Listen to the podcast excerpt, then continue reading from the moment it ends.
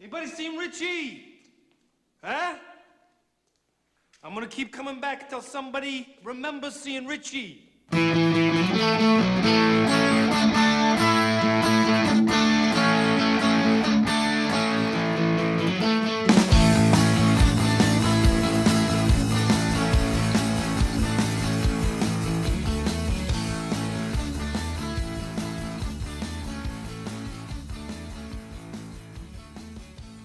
Hier irgendeiner Richie gesehen? Hast du Richie gesehen? Anyone seen Richie? Ja, hallo miteinander. Habt ihr Richie gesehen? Ich habe ihn nicht gesehen. Ist das so ein bisschen Ja. wie Such Wal Walter, diese Wimmelbücher? Hm, wo ist Walter? Wo Genau. ist Walter, oder? Ja, vielleicht gibt es das auch in der Brooklyn Edition. vielleicht, wer weiß. Hallo miteinander und herzlich willkommen zu einer weiteren Episode Action Cult und einer weiteren Episode, in der der gute Zimbelaffe Jan mit mir die Abgründe von Steven Seagals Filmografie äh, untersucht. Na Jan, Ah, die Abgründe. die Abgründe, ja klar. Ey, mir geht's richtig gut. Ich freue mich hier zu sein. Hallo Dominik. Hallo liebe Zuhörerinnen und Zuhörer. Heute geht's ab Heute nach geht's ab. Brooklyn. Ja, und ähm, ich will da zuerst gleich mal Danke sagen. Da gibt es ja immer ein paar Leute da draußen, die diese Sigal-Besprechungen hören und die dann auch mal sagen, ja, aber kommt denn eigentlich die nächste? Wir brauchen mehr. Wir, ja, das können wir eigentlich versprechen, wenn die Gesundheit es zulässt und wir noch ein paar Jahre da sind und äh, wir im Winter jetzt nicht erfrieren, weil wir keine Heizungen haben, dann werden wir noch sehr lange dieses Projekt weiterziehen, bis wir bei ähm, Beyond the Law angelangt sind. Bis Beyond the Law. So ist der Plan. Oder es kommt noch was vom Sigal, das wir noch nachholen. Wer wer weiß, vielleicht kommt, macht er noch was Neues irgendwann. Das wären dann die Special-Episoden. Aber wir haben ja schon festgestellt, ne, von Above the Law bis Beyond the Law ist einfach, das ist einfach die perfekte Klammer und alles, was danach kommt, ist dann nochmal das Sahnetörtchen obendrauf. Genau, genau, aber mal sehen, was noch kommen wird. Wir haben ein bisschen Zeit gebraucht für diese Episode, weil äh, Leben, Menschen hatten Urlaub, Menschen hatten Verpflichtungen, Menschen bekamen Lieferungen von Stroh. Richtig? Ist einfach so. Das Ist- könnt ihr jetzt ja. mal so akzeptieren, wie es ist. Genau. Nicht anders. Und, wir hatten äh, schlechtes Wetter. schlechtes Wetter. Und äh, aber ich denke mal, bis zur nächsten Besprechung, ja, ich will, ich will kein Datum sagen, aber ich denke, dass wir uns so bis Anfang, Mitte November schon mal die nächste eingesprochen haben könnten. Könnt, kommt etwa hin oder vielleicht so. Auf jeden Fall. Also ich bin da terminlich jetzt auch wieder etwas offener, könnte man so ausdrücken. Ja, und ich hatte, ganz, ich hatte auch massiv Stress in den letzten Wochen. Das ist auch unglaublich. Stimmt, hast du ja auch erzählt, du warst ja auch ganz schön eingespannt. Ein, Ey, ja, Beruflich, was ja, krass. beruflich ganz schön eingespannt. Ne? Dann meine Mutter ist umgezogen, dann ich könnte noch zig andere Dinge nennen. Ja, Ähm, ist so, ne? Wie du Leben sagtest, halt, ey, es das ist einfach Leben. das Leben dazwischen gekommen und dann muss auch ein Seagal mal ein wenig warten, wenn auch nicht allzu lange. Ja, nee. Und äh, ich habe noch einen Fußball-Podcast, den ich auch noch betreue. Das war ja mein Erstling, ist ja Innedruckt, mein FC Basel-Podcast, der einfach etwa die, ja, keine Ahnung, zehnfache Größe von Action Cult hat. Das ist einfach, also, da hören halt 3000, 4000 Leute mal zu und das ist halt, da hast du einfach noch mehr Briefe zu beantworten. Also Briefe, E-Mails, Nachrichten. einfach- die ganzen Briefsendungen, noch die nie der Dominik nach Hause kriegt. gab noch keine Fanpost, keine rot-blauen Unterhöschen kamen zu mir bislang. Die kommen alle nur virtuell. Jeden nein, nein, nein. Samstag, jeden Freitag kommt der Postbote mit so einem großen Sack voll Einsendungen und dann sitzt der arme Dominik das ganze Wochenende zu Hause und beantwortet die, bis die Finger bluten. Das Schlimme So ist immer dann, wenn so ein Fußballverein Scheiße baut oder es geht gerade ein bisschen abwärts und dann sind die Leute sauer, dann wollen sie reden und dann kommen sie zu uns als Podcast, weil wir sind da so dass da, da, die Fansprecher eigentlich und äh, dann kommt, dann geht's ab. Momentan ist es aber gerade ein bisschen ruhiger wieder, deswegen kann man Ja, sich Gott sei Dank, Gott sei Dank. Aber. Nicht so groß wie Action Cult oder dein Fußball-Podcast sind die Zimmelaffen, aber auch da habe ich ja ein bisschen Arbeit reingesteckt. Wir haben ja auch ein bisschen was aufgenommen. Wir haben, äh, ja, jetzt vor kurzem haben wir uns mal über Spieleverfilmungen und äh, Buchverfilmungen unterhalten, die wir uns mal so wünschen. Ähm, jetzt im Moment schneide ich wieder an einem neuen Nerd-Quiz, das kommt auch bald, Nummer 9. Da, komm, ich- da gehe ich immer rein, Nerdquiz, geil, neues Nerdquiz, geil, geil. Ja, Hör ich dauert mir nicht an mehr lange. Und das macht immer so, dann habe ich meistens abends mitten in der Nacht Freunden am Schlafen, ich spiele ein bisschen Battleground auf dem iPad und höre mir die Zimbel auf und yeah, yeah, geile, einfache Frage, Tick, Trick und Track, kenne ich. Ey, das nächste wird richtig gut. Das wird, nächste wird richtig schnell. Das wird eine richtig schnelle Episode. oh, Äh, Da haben wir es nice. ein bisschen anders gemacht. Also, Vorher haben wir ja so gemacht, jeder durfte seine Antwort aufschreiben und die richtige Antwort wurde dann äh, vorgelesen und so, ne? Und jetzt haben wir wirklich so mit Buzzer und so gearbeitet. Sehr schön, das, sehr schön. das ging richtig zack, zack, zack, zack, zack. Nice. Also mit nach habt ihr im Raum zusammen aufgenommen oder virtuell aufgenommen? Ja, wir haben virtuell aufgenommen äh, mit einem Online-Buzzer. Nice, sehr, Ja. sehr gut. Sehr gut. Richtig, richtig cool und äh, die kommt bald. Und dann haben wir jetzt auch gerade eine neue Folge bei den glotzenden Zimbelaffen rausgehauen. Da haben wir uns ein bisschen über drei Trashfilme unterhalten, über den Superstau, über, über Captain Kronos, den Vampirjäger, haben wir uns unterhalten. Und äh, über Magie auf vier Pfoten. Oh Gott, das ist. Ja, oh Gott, ist der richtige Ausdruck. Nein, in, in diesem Film gibt es keinen Gott, ey. Ich habe Superstau im Sommer geschaut, zum ersten Mal. Geil, oder? Ja, mega, mega. Ich Ich-. Ich habe, die Idee war ja bei der Mallorca-Episode, bei der ach, Ballermann 6-Episode, dass ich eigentlich mit Tom drei, vier Urlaubsfilme bespreche und ich habe mir einfach mal mehrere angeschaut. Dann war noch dieser andere Mann spricht Deutsch, habe ich noch gesehen, mit Gerhard Poll. Dann Auch den. Superstau, Ballermann und da war, glaube ich, noch ein anderer. Habe ich schon vergessen. Und da habe ich gesagt, ey, mache nur Ballermann, denn ich habe ja mal wieder nächstes Jahr Urlaub. Vielleicht kommt dann ja Superstau bei uns noch raus. Könntest du die. Klischees von Superstau gut nachvollziehen? So als Ja. Schweizer?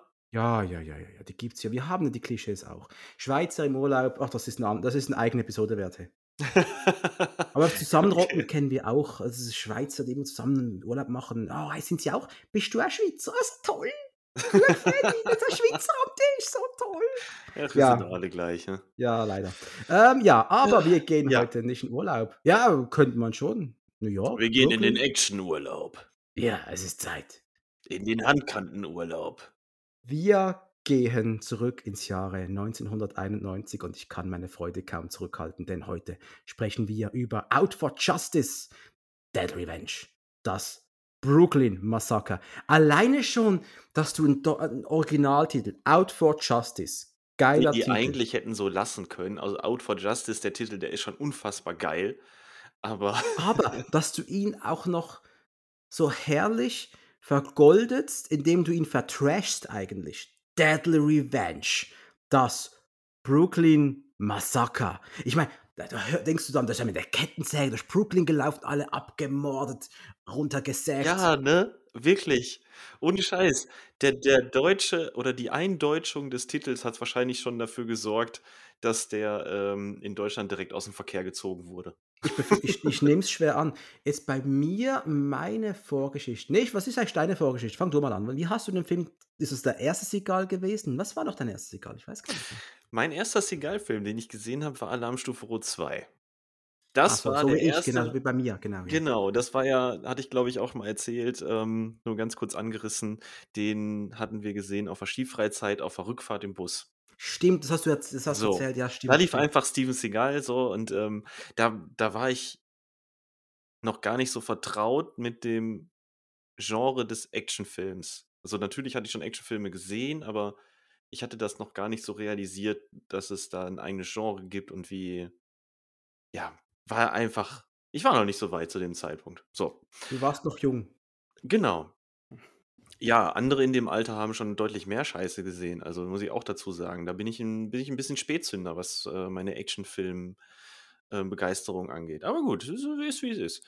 Und als es dann anfing bei mir, dass ich selber Filme angefangen habe zu sammeln ähm, und mich mehr mit DVDs beschäftigt habe und ja auch dank OFDB und äh, Internetzeitalter und dem ganzen Pipapo auch äh, leichter Zugang zu dem ganzen äh, Zeug hatte und man sich ja auch dadurch leichter Übersicht verschaffen konnte.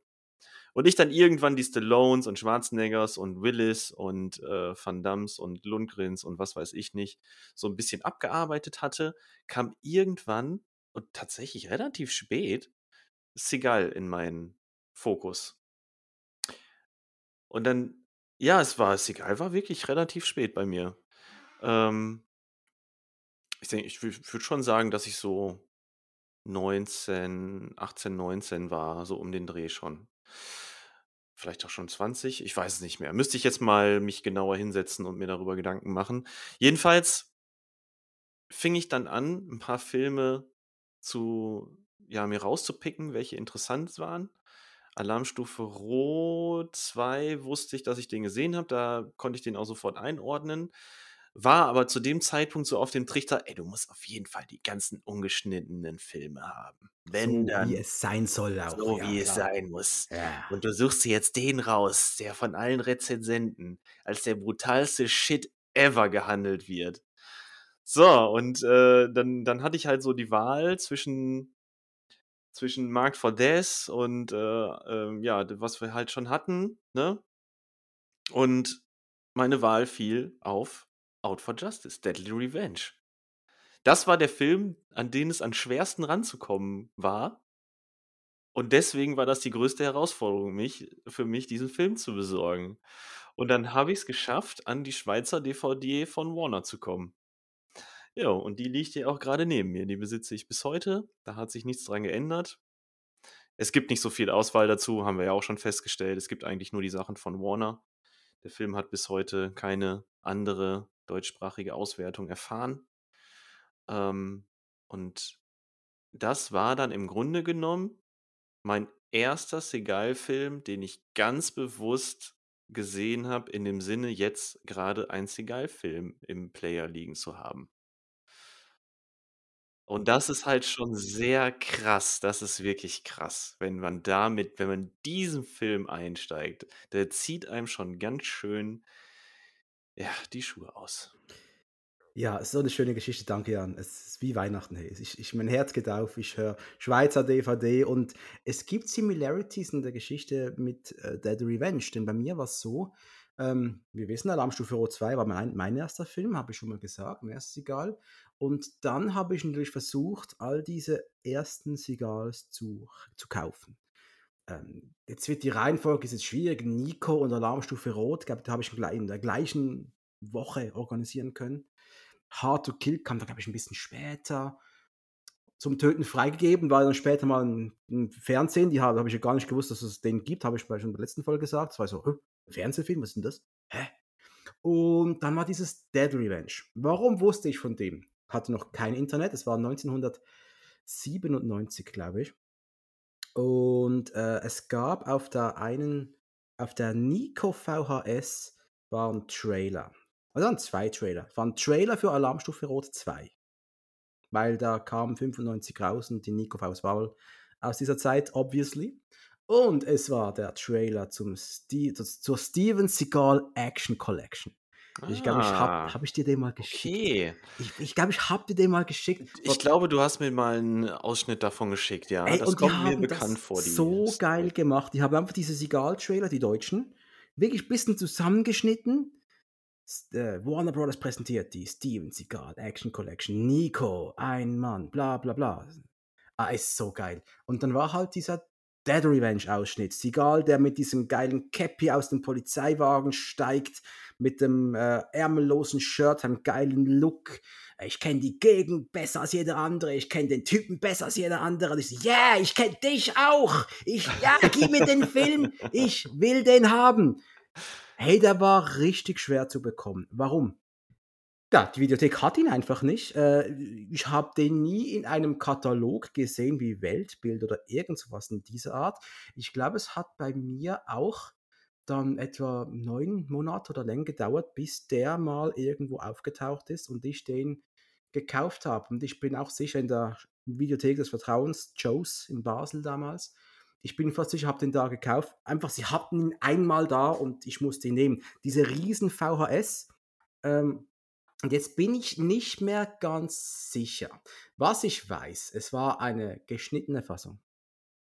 Habe ich aber nicht Mhm. gewusst, das ist nicht drauf gestanden. Äh, ich habe erst später mal bemerkt, als ich das Finale gesehen habe online, dass Mhm. da oh, da fehlt ja vieles. Das Ich war auch massiv grade, die kürzer. Videos, die waren hier alle geschnitten, außer irgendein Bootleg, aber Ja, dann das war nicht das war 'n normales Ja. Ich glaube, ohne FSK drauf, war so 'n äh, ohne Alters Ohne alles, gar nichts gar nix stand da drauf. Es war einfach Einfach o einfach so 'ne es war Warner die Warner äh, es VHS, da stand stand nix drauf. es stand einfach nur ohne Altersbeschränkung, irgendwas. Vielleicht habe ich die sogar noch im Keller. Ich habe jetzt keine Zeit gehabt in den letzten Tagen, mir die noch raus wenn ich sie habe, kommt's online. Ich packe das Bild irgendwie, äh, auf mein Instagram-Posting. Wer werdet ihr auf jeden Fall sehen. Sonst guck mal in der OFDB, da kannst du das Bild im Zweifel auch rausziehen. Die, ähm, Warner-Auflagen, VHS-Auflagen sind da alle Muss abfotografiert. ich nochmals, äh, die OFDB konsultieren. Ich nehme mein altes Review von meinem alten Blog steht auch noch da aufgelistet, nehme ich mal schwer an. Ja. Ist super, oder? Nicht lesen jetzt, darfst jetzt nicht lesen, Jan, nicht Okay, lesen. ich mach's wieder zu, Entschuldigung. Jedenfalls Film geschaut und auch der der ging für mich in in in hat die gleiche Kerbe geschlagen wie die anderen. Das war einfach the real shit. Ich weiß noch, wie ich den meinen Freunden ausgeliehen habe, mit meinem besten Freund den geschaut habe, wie wir da Seagal abgefeiert haben für seine für für sein für sein Auftreten, sein ultra cooles, weirdes, creepy Auftreten.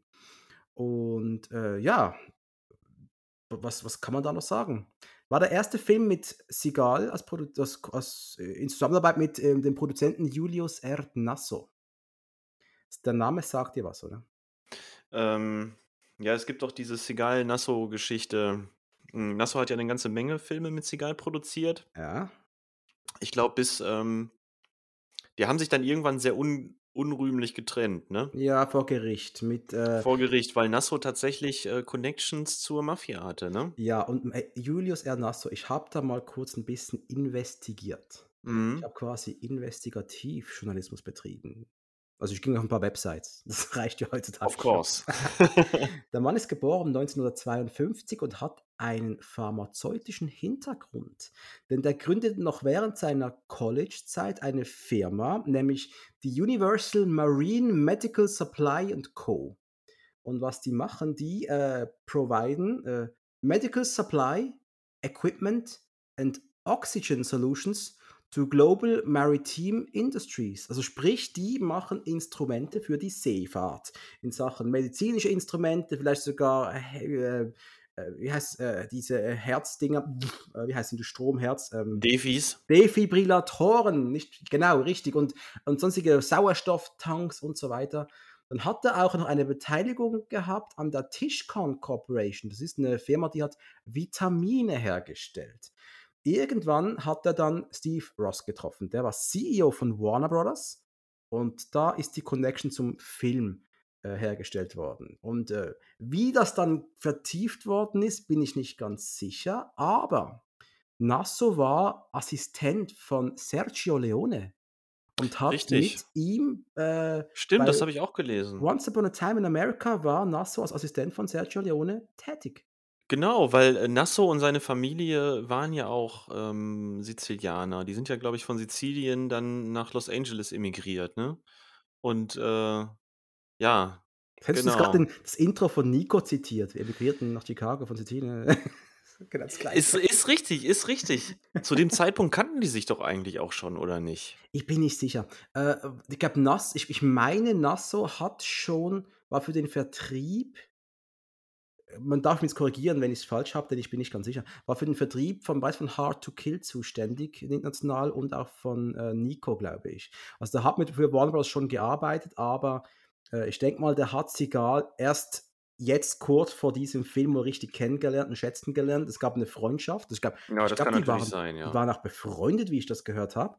Und, äh, ja, ähm, war zumindest eine ziemlich fruitful Friendship, wie man sagen kann, denn, äh, die haben jetzt mindestens bis 1998 haben die zusammengearbeitet. Jeder der nächsten Filme ist in Zusammenarbeit mit Julius R. Nasso passiert. Außer du findest da grad noch mehr, was du ergänzen könntest? Hm, hm, hm. Nasso hat Hard to Kill, Marked for Death und Out for Justice produziert. Ah, Marked for Ki Marked for Death schon? Ja, Marked for Death auch schon. Der ist als, äh äh, der ist bei Above the Law ist der schon in die Zusammenarbeit mit Warner eingestiegen. Bist du auf Und auf der IMDb grad, oder? das habe ich jetzt hier grade einfach aus'm englischen Wiki.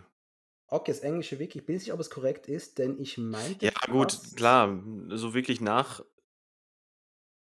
Ich Ah, meinte das passt fast, schon, ja. ja, genau, bei äh, Marked for Death war er als Associate Producer tätig und erst jetzt, äh, Deadly Range kam als Executive Producer an Bord und äh, seine Rolle wurde gewichtiger. Na, Gut, ja, ja, das macht also, auch irgendwie Sinn, wenn ja, dann jetzt bei Out for Justice seine Rolle aber, ich sag mal, wo er dann endgültig jetzt als Produzent dann auch aufgetreten ist, ne? genau, das als ausführender Produzent. Ich bin mir, muss mir mal ein bisschen klar werden, was genau diese Produzententitel eigentlich bedeuten. Das muss ich mal, ich habe es mal gewusst, aber ich habe das komplett vergessen. Mitspracherecht. Ja, nehme ich an, oder? Nehme ich an. Als Regisseur holte man für dieses Projekt John Flynn an Bord. Ja, Und cooler Typ. ist, kennst du von dem viel? Äh, auf jeden Fall Lockup, Natürlich, ne? klar. Brainscan habe ich, glaube ich, auch mal gesehen. Mhm. Sagt mir gar nichts. Ähm, jetzt muss ich mal eben gucken. Und von Der Mann mit der Stahlkralle, auf Englisch äh, Rolling Thunder, Mhm. kenne ich zumindest das Finale. Das äh, wurde mir schon diverse Male irgendwie bei YouTube angezeigt oder Mhm. so. Interessant. Drehbuch von Paul Schrader. Interessant. Sehr Genau, interessant. und der Ja. Mann mit der Stahlkralle, den Film würde ich gerne mal komplett sehen. Ähm, Habe ich bis jetzt nachher noch nicht geschafft. Ist aber auch so richtig, so eine richtig düstere Geschichte, ey. Okay. Äh, genau. Ist auch Spannend. so ein Revenge-Flick. Schön. Schön. Das sieht man irgendwie so eine Art, äh, da, Mhm, da, mhm. ist, da ist ein Muster zu erkennen. Ähm, er war aber auch Assistant Director, das finde ich noch viel spannender für mich, bei Gesprengte Ketten. Den kennst du, oder? Dieses mega Oh, Gefängnis-Ausbruchswerk von 1963 mit Steve McQueen und ein, etwa klar. 20 anderen Hollywood-Stars. War einer der liebsten Filme meines Vaters und auch für mich immer noch so, da- das war ein riesen, Okay, hat er mitgearbeitet, aber ist dann nicht weiter erwähnt worden, ne? Steht ja Nö, nö. uncredited. Aber ja, Aber er äh, hat schon da so einen Riesenteil mitgearbeitet. Also dann hat man mhm. schon äh, Erfahrungen mitgenommen. Also das waren, ich finde es ganz spannende Namen, nicht die ganz großen Namen, die bei Deadly Range mitgearbeitet haben, aber spannende Namen zumindest. auf jeden Fall, ja. kann man wirklich sagen, oder? Ähm, man hat dem Film ein Budget von 14 Millionen Dollar äh, zugestanden, sagt man zumindest. Und äh, ja, hat in den USA und in Kanada 39 eingespielt. Wieder ein beachtlicher Erfolg. Ja, bisschen weniger als die vorherigen, glaube ich. Die haben noch ein bisschen mehr. Und was man sagen muss, in Deutschland gab es keine Kinoauswertung. Der erschien direkt auf VHS im Herbst 91. Wohl einfach, weil der Titel in der Übersetzung einfach zu krass war. Ich nehme wirklich an, das ist der Grund. Es könnte tatsächlich sein, dass der zumindest in Deutschland keine Kinoauswertung bekommen hat, weil er es nicht durch die FSK geschafft hat. Ja, Oder was auch immer. ja. Ich Ja. nehme es wirklich an, das ist das, Ich meine, man kann es ja wirklich. Ja. vorweg, man kann es ja schon, man kann ja schon vorweggreifen. Der Film, der geizt ja wirklich nicht mit Härte. Ja, es ist kein Ne? Kindergeburtstag. Ja, ja, genau. Das ist ein Kindergeburtstag mit Blut, genau. Mit gebrochenen. Knochen. Wollen wir gleich in den Film eintauchen, oder? Ja, lass komm, uns, lass uns lass starten. uns Lass starten. uns einfach starten. Oh, der Film startet mit einem wunderschönen Logo, Warner Brothers, und dem Zitat. Und Ich lese es jetzt gern kurz vor. Bitte, bitte, ich habe es mir nämlich nicht notiert. While to the stranger's eye, one street was no different from another. We all knew where our neighborhood somehow ended. Beyond that, a person was a stranger. Arthur Miller, raised in Brooklyn. Schön, oder? Ja, es macht direkt klar, wo wir uns hier befinden, nämlich in einer kleinen, eingeschlossenen, ja wie unter einer Glaskugel befindlichen Welt. Once Upon a Time in the Hood. Ja, Das ist ein, ein Arbeitstitel eines späteren Sigals, wo ich so ein bisschen eine Behauptung habe, das hier könnte die könnte das vor, könnte könnte die das, Vorgeschichte sein. könnte die Vorgeschichte sein, ne? Es ist Ja, einfach für mich, in meiner eigenen Welt ist es einfach so. Komm später drauf zu sprechen. Hm, gerne. Wir sehen eine Industriegegend. Wir sehen Bordsteinschwalben. Also Nutten. Korrekt. sagen. Prostituierte, leichte Mädchen. Ja, wir sehen einen Zuhälter. Und du kannst nicht zuhältiger aussehen als dieser Zuhälter. Ey, der ist wie eine Comicfigur. Dieser oder? Pimp, dieser Pimp, der da aus dem Auto steigt mit der übergeworfenen, mit dem übergeworfenen Sakko, hatte der nicht sogar, also in, in meiner Vorstellung oder in meiner Fantasie, in meiner Erinnerung hatte er auch Plateausohlen an und äh, Ja, es, mit dem Hut, im roten Hemd, ist ein richtiger Pimp. natürlich, Das, eigentlich hat noch so die Feder am Hut gefehlt oder so. ja, ab, abs, absolut. Und New York war ja, zumindest zehn Jahre früher war New York ja wirklich ein krasses Pflaster. Das war Mhm. 70er, 80er, also min- mindestens 70er, 80er wurde das Image, glaube ich, gebessert. Also New York hat einen Imagewandel gemacht. Das ist heute eine ganz normale, sichere Stadt, aber das war es damals nicht und das wirkt so wie so ein Ausläufer aus dieser Zeit irgendwie.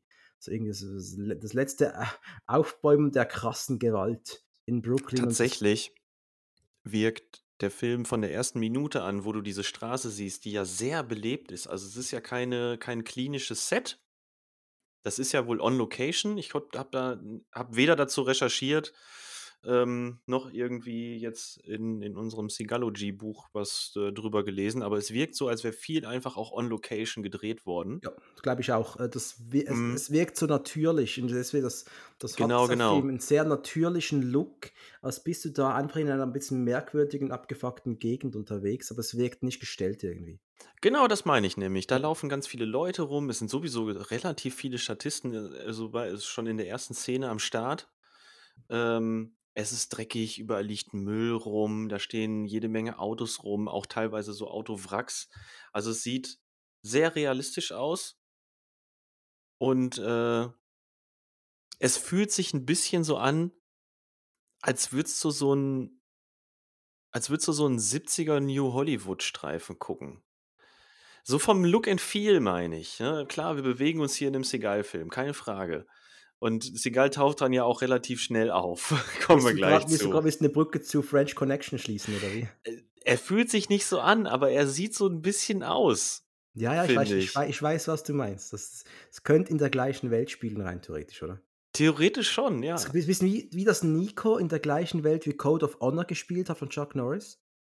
In Richtig. Chicago ist hier, das könnte rein theoretisch French Connection irgendwie. So. Genau. Ja, könnte Ja. rein theoretisch Ich sein. meine, es tut, es tut mir ein bisschen weh, French Connection in einem Atemzug mit einem Seagal-Film zu nennen.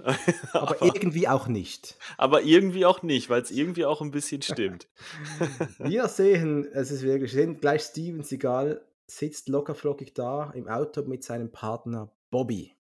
Bobby Lupo. Bobby. Bobby Lupo. Und Bobby ist merkwürdig drauf. Ja, wird auch direkt Ja. Von, von Seagal angesprochen, ne? Ja, das halt ein paar Tagen bist du irgendwie komisch drauf.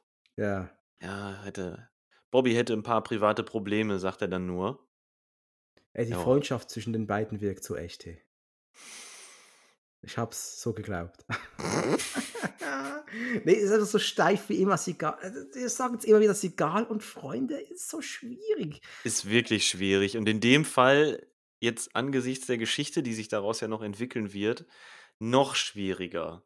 Weil es im Laufe des Films auch immer, immer weniger nachvollziehbar wird. Leider, Ja. leider. Und, und jetzt mal ganz ehrlich, Bobby ist auch ein komischer Typ.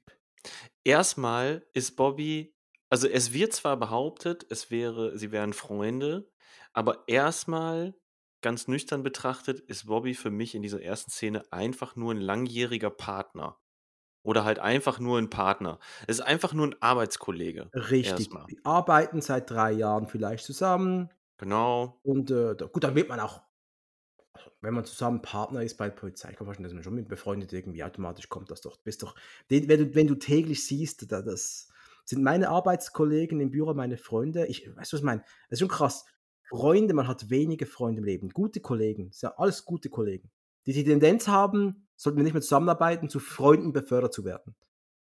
Aber nur die wenigsten werden es schaffen. Ist einfach so. Weißt du, ja, man muss sich auch später Ja. Also das man ist, man, ja, es ist eine Bekanntschaft. ist eine, ist eine aber gute vielleicht keine. Freundschaft. Das sind keine Freunde, kann sagen was. Das sind, und Bobby hat auch so einen Look, einen Look vom abgefuckten Alkoholiker, aber nicht vom Polizisten. Ja, die diesen drei Tage Bart und sie, die Augen so ein bisschen Das eingefallen sieht und einfach so. scheiße. Also, es, es sieht nicht gut aus. Ich glaube dem auch nicht, dass er ein Polizist ist. Der wirkt irgendwie wie ein, wie ein, wie ein Obdachloser. Da, da wirkt nicht wie ein Polizist für mich. Ich glaube Sagen wir, er nicht. wirkt etwas abgeranzt. Ja, er ist einfach Mhm. ein, ein Penner. Er ist ein Penner. Bobby ist für mich ein Penner. Der mit, Zigarette, mit der Fluppe im Mund irgendwie. Äh, nein. Jedenfalls, ähm, wir sehen draußen, wie ein Zuhälter, wie der Zuhälter eine der Prostituierten gerade verprügelt. Denn die hat ihr Geld nicht geliefert oder sonst irgendwas, weiß schon gar nicht. Die hat genau. sich schwängern lassen, ist noch viel schlimmer. Ah, das soll noch tun, ja, ja, aber, ja, aber um Geld Mhm. ging es auch noch, oder? Ja, also sie ähm, hatte den Einschein vermittelt, dass sie sich etwas äh, aus der Szene zurückziehen wollte. Sagen wir Genau, es mal genau. so. Und dann hat er ihr. Und das, und hier fängt es eigentlich schon los. Ge Gewalt gegen Frauen. Dieser Typ verprügelt die Dame so richtig. Ich meine, das ist wirklich eine krasse Szene. Das habe ich als Jugendlicher gar nicht so geschnallt irgendwie. Ist ja Film, ist ja, ja ein bisschen Gewalt. Aber wenn du das jetzt schaust, so als richtig erwachsener Mann im Leben stehen, du schaust, hey, Alter, das ist richtig Gewalt, richtige Gewalt an Frauen. Das ist richtig übel. Äh, gut ich finde es sogar gut gespielt von der, vom Zuhälter und von der Bordsteinschwalbe, weil ich, ich, ich nehme denen die Schläge jetzt sogar richtig ab. Das hat richtig gut ausgeschaut. Ich hatte ein Problem in dem Moment damit, dass ja ganz kurz vorher gesagt wird, ähm, dass die ja gerade da sind, um einen Deal irgendwie zu beschatten. Ne? Und zwar einen wortwörtlichen 3 Millionen Dollar Deal. 3 Millionen Dollar Deal 1991. Und Seagal, wir haben, haben wir überhaupt schon seinen Namen noch schon gesagt? Gino Felino. Gino Felino! Das reimt sich und was sich reimt, ist immer gut. Das ist mit Abstand der beste Name aus den bisherigen Seagal-Filmen. Ja, Nico Toscani war der haben. bodenartigste. Der könnte wirklich rumlaufen. Richtig. Ey, Nico, Nico, hey, äh, Toscani, oder? Ja, passt. Mason Und Gino gut. ist so Gino richtig Felino. Ah, cheesy, ey. und John Hatcher war so ein richtiger Heldenname, ey, John Hatcher. Aber Gino Felino. So, jedenfalls, ne, das wird ganz kurz vorher gesagt. Die sitzen da im Auto. Gino sieht, wie die Prostituierte verprügelt wird und lässt wirklich im wahrsten Sinne des Wortes diesen 3 Millionen Dollar Deal platzen dafür. Und damit hatte ich ein bisschen ein Problem, weil das hat, es hat, A, hat es keine Konsequenz. Ähm, und B, ist es irgendwie, ich weiß nicht, wenn er doch so ein cooler Polizist ist oder so ein krasser Polizist, warum, Weil warum? Nee, na, ja, ich weiß, was du meinst. Äh, also es, es hätte eine Konsequenz haben müssen. Das ist absolut richtig. Und das stimmt, das fehlt. Es hatte keine Konsequenz. Dieser Deal wurde wohl monatelang vorbereitet, den, äh, den äh, zu, zu hops zu nehmen, quasi, da die Leute hops zu nehmen. Und dann wird Sigal einfach mal kurz äh, tätig und äh, greift ein und äh, lässt alles hochgehen. Das muss eine Konsequenz haben. Das wird in Genau, man hätte Szene das erwähnt. anders erzählen sollen. Man hätte einfach sagen sollen, die sind da gerade vor Ort, um vielleicht einfach ein bisschen für Ordnung zu sorgen, um einfach zu gucken, dass da in der Straße, wo vielleicht ein bisschen was Auffälliges war, einfach ein bisschen für Ruhe zu sorgen. Dann hätte das viel mehr Sinn gemacht, dass Segal Gino in dem Moment auch eingreift. Aber gut, sei es drum. Ehrlich gesagt, ich versuche, ich versuche ab jetzt nicht mehr so viel auf die Logiklöcher in dem Film einzugehen, denn wenn man sich da wirklich draufstürzt, dann, dann findet man noch ein paar. Trotzdem, ich lasse das, der, dieser Steven Seagal-Figur, äh, ich lasse das zu, jetzt gerne, dass er, er da einfach eingreift, weil ja, das auf jeden Fall. er hat das Richtige gemacht. Er, der Batman Brooklyns, geht da aus dem Auto und schnappt sich den Pimp. Und, Dass das äh, moralisch richtig war, gar keine Frage. das, deswegen, deswegen, es ist, die Szene ist ja nur da- dazu da, um zu zeigen, der gute Steven Seagal, der Gino Fellino ist der Gute hier. Der scheißt auf alles, denn es ist sein Gesetz, seine Straße, seine Hüt. Äh, und er, er räumt da auf. Und das ist okay. Deswegen ist es okay. Es, aber man darf nicht drüber nachdenken. Wir sind zwei Minuten im Film und er ist schon out for justice. Ja, und äh, was, dann noch, was dann noch passiert, eben der Pimp, der sagt, dann probier's doch mal mit mir, du Arschloch. Und was macht er? Schmeißt ihn in die Windschutzscheibe. Und dann, und dann, in die, einfach und nur. dann in die Rabatten. Und das ist einfach geil.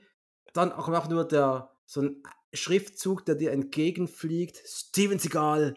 Ja, Moment. Ihr haut ihn erst mit dem Kopf in die Scheibe, dann schleudert ihr ihn in die Mülltonnen. Der Pimp rappelt sich wieder auf, ist richtig angepisst, läuft auf ihn zu, also will, ihm, will ihn umrennen und Seagal macht natürlich hier zack, zack, zack, lenkt ihn um und er fliegt voll frontal in die Windschutzscheibe. Die Füße ragen noch aus der Windschutzscheibe raus. Die Kamera filmt von, von innen nach draußen, ne? So halb über den, über den Hintern von den Pimp durch die Windschutzscheibe durch. da taucht in dem Moment dann Steven Seagal auf und dann kommt auch der Schriftzug schon rein. Steven Seagal. Und einfach nur richtig plakativ. Steven Seagal. Und auch mit der Mulke dann. Du, du, du. Out for Justice. Das Richtig ist- gut. Also plakativer geht's gar nicht. Die Mucke am Anfang, die pumpt schon richtig. Ja, ja, ja. Und du bist direkt in Seagal-Land. Es ist einfach nur geil. Ja. Es ist wahrscheinlich jetzt von den vier Streifen, nee, eigentlich auch danach, wenn ich jetzt schon mal so ein bisschen in die Zukunft denke, es ist eigentlich die krasseste Einführung eines Seagulls-Charakters. Da kommt nicht mehr viel dran.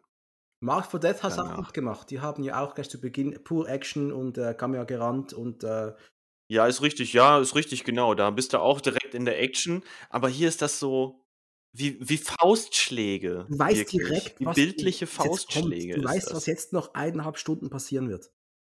Da wird nichts da wird nix verschönert, da ist nix, keine Verarsche, das ist keine Produktverarsche, das ist, das bekommst du jetzt für eineinhalb Stunden. Und das ist eben geil. Du bekommst auch äh, einige Lumpen zu sehen. Die Lumpen rund um ähm, William Forsyth. Oh ja, stimmt. Die sind dann zu dem Zeitpunkt irgendwo in einem Lagerhaus und äh, der Safe wird geöffnet, ne? Das Safe, dieser Bodensafe, der wird geöffnet. So ein Safe im Boden, so ein riesen Raum unten drunter. Noch nie sowas gesehen. Scheinst du Tja, scheint es zu geben. Genau. Und du siehst gleich den Antagonisten. Ähm, das ist also ein Richie. Richie Madano. Also ein richtig fetter, widerlicher, schwitziger Kerl. Jo. In so einem schönen, fetten Schnubbi und fettigen Haaren und immer mies gelaunt und du siehst eigentlich, der, er muss, er müsste nicht mal reden in der Szene. Du weißt einfach, okay, der Typ ist fettig. Der Typ ist fettig und der Typ ist fällig. Er ist fertig. Du weißt es sofort. Es ist ein, ja, äh, das, aber das Krasse, ich finde es noch spannend, dass man, er ist so als, also von, von seiner Statur her, das ist einfach ein fetter Blob.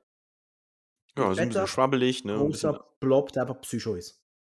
Das ist alles. Und dass man da nicht so einen typischen, äh, es ist egal was entgegenstellt, das noch mehr, körperlich noch mehr darstellt. Das finde ich ein spannender Zug, dass man sich so, so einen widerlichen Lappen äh, genommen hat. Einen, den man so richtig hassen kann, schon weil er optisch einfach richtig widerlich ist. Der sch- schwitzt gefühlt in jeder Szene, er ist einfach so ein Speck, so eine Speckschwarte. Es ist ganz gemein, das zu sagen, er ist einfach ein speckiger Typ. Ja, ist richtig. Aber es, meiner Meinung nach, ist er mit William Forsythe auch richtig gut besetzt. Der passt in die Rolle perfekt. Dem Film wird ja öfter mal vorgeworfen, dass, er, dass äh, William Forsythe in der Rolle nicht funktioniert. Ich muss da komplett widersprechen. Ich mag den als Bösewicht wirklich gerne in der Rolle. Eben weil du sagst, er ist so fantastisch hassenswert. Und ähm, im weiteren Verlauf, ja, also er, er macht ja alles, dass es dabei bleibt. Macht sehr viel, dass es dafür bleibt. Man kann, die, ob die Figur funktioniert, ob die Intention der Figur funktioniert, da müssen wir drüber sprechen später. Das ist was anderes. Aber Forsyth ist super. Und das Geile ist, wenn du gehst fünf Jahre später, hat William Forsyth in The Rock mitgespielt und er ist kaum wieder zu erkennen, denn er ist einfach mal halb so, halb so dick. Das ist ein ganz dünnes Männchen da. Äh, Lebt er eigentlich noch? Ich hoffe es. Ich. Mm, Ich glaube schon, ja. Und ähm, ja, großartig. Dazu war, also neben Forsyth, also neben Richie waren noch einige andere Lumpen und einer von diesen Lumpen war der Ach. Butchie, Ja, du meinst den Punk, ne? den aus, Punk aus äh, Hard to Kill. Aus Hard to Kill, ja, richtig. kann wieder laufen, schön. Das ist sein Cousin. Vielleicht, so Zwillingsbruder, die gleichen Tattoos hat. Ne, ich sehe den auch gern. Das ist auch so ein, so ein Gesicht, das einfach vergisst man einfach nicht.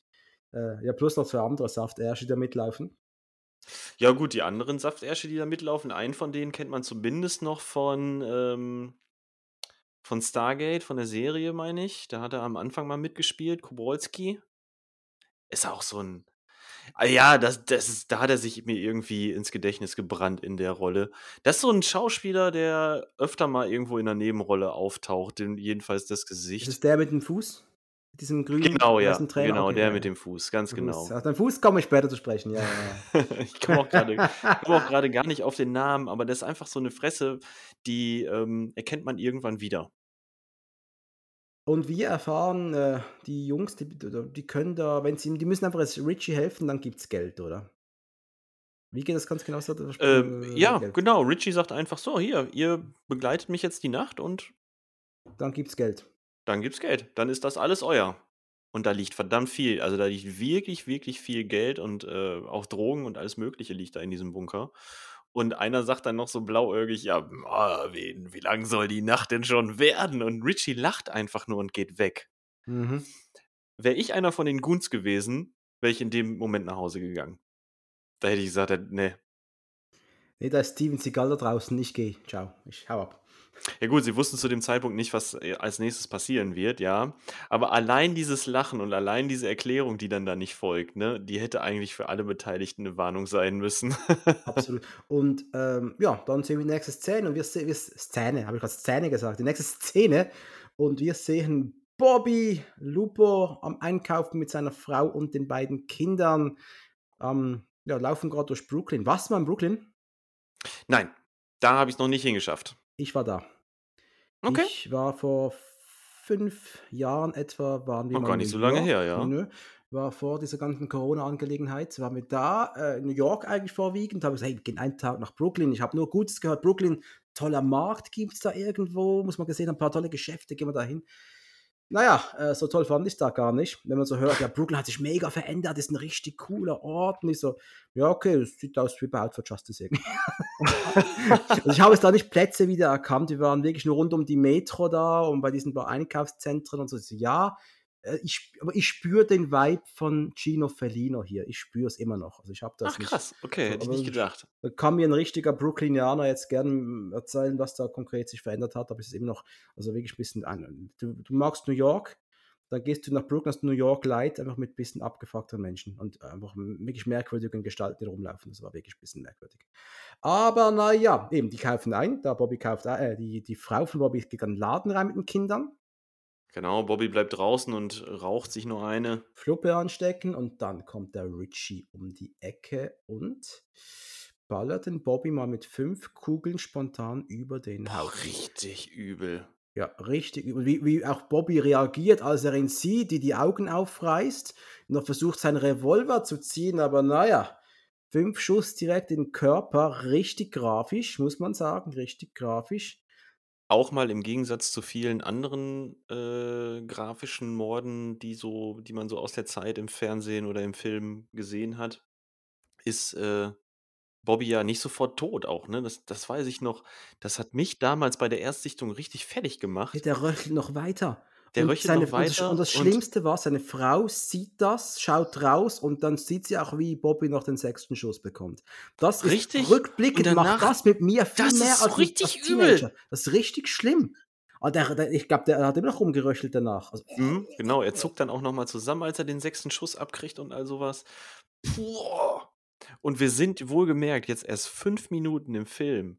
Und wirklich, es sind fünf Minuten. Und diese fünf Minuten legen eigentlich den Grundton für alles, was wir jetzt äh, bis zum Ende hin sehen werden, fest. während andere Ja. Filme eine Setup-Time brauchen von einer halben Stunde, macht der in fünf Minuten das. Äh, Ja, fünf Minuten, dann ist die Sache durch.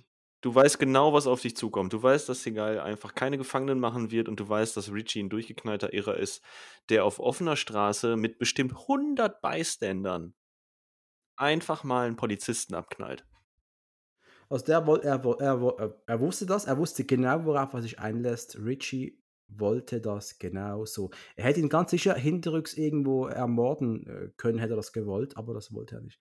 Er wollte es vor allen, Leu allen Augen, all, alle Leute Augen machen und vor allem vor den Augen seiner Familie.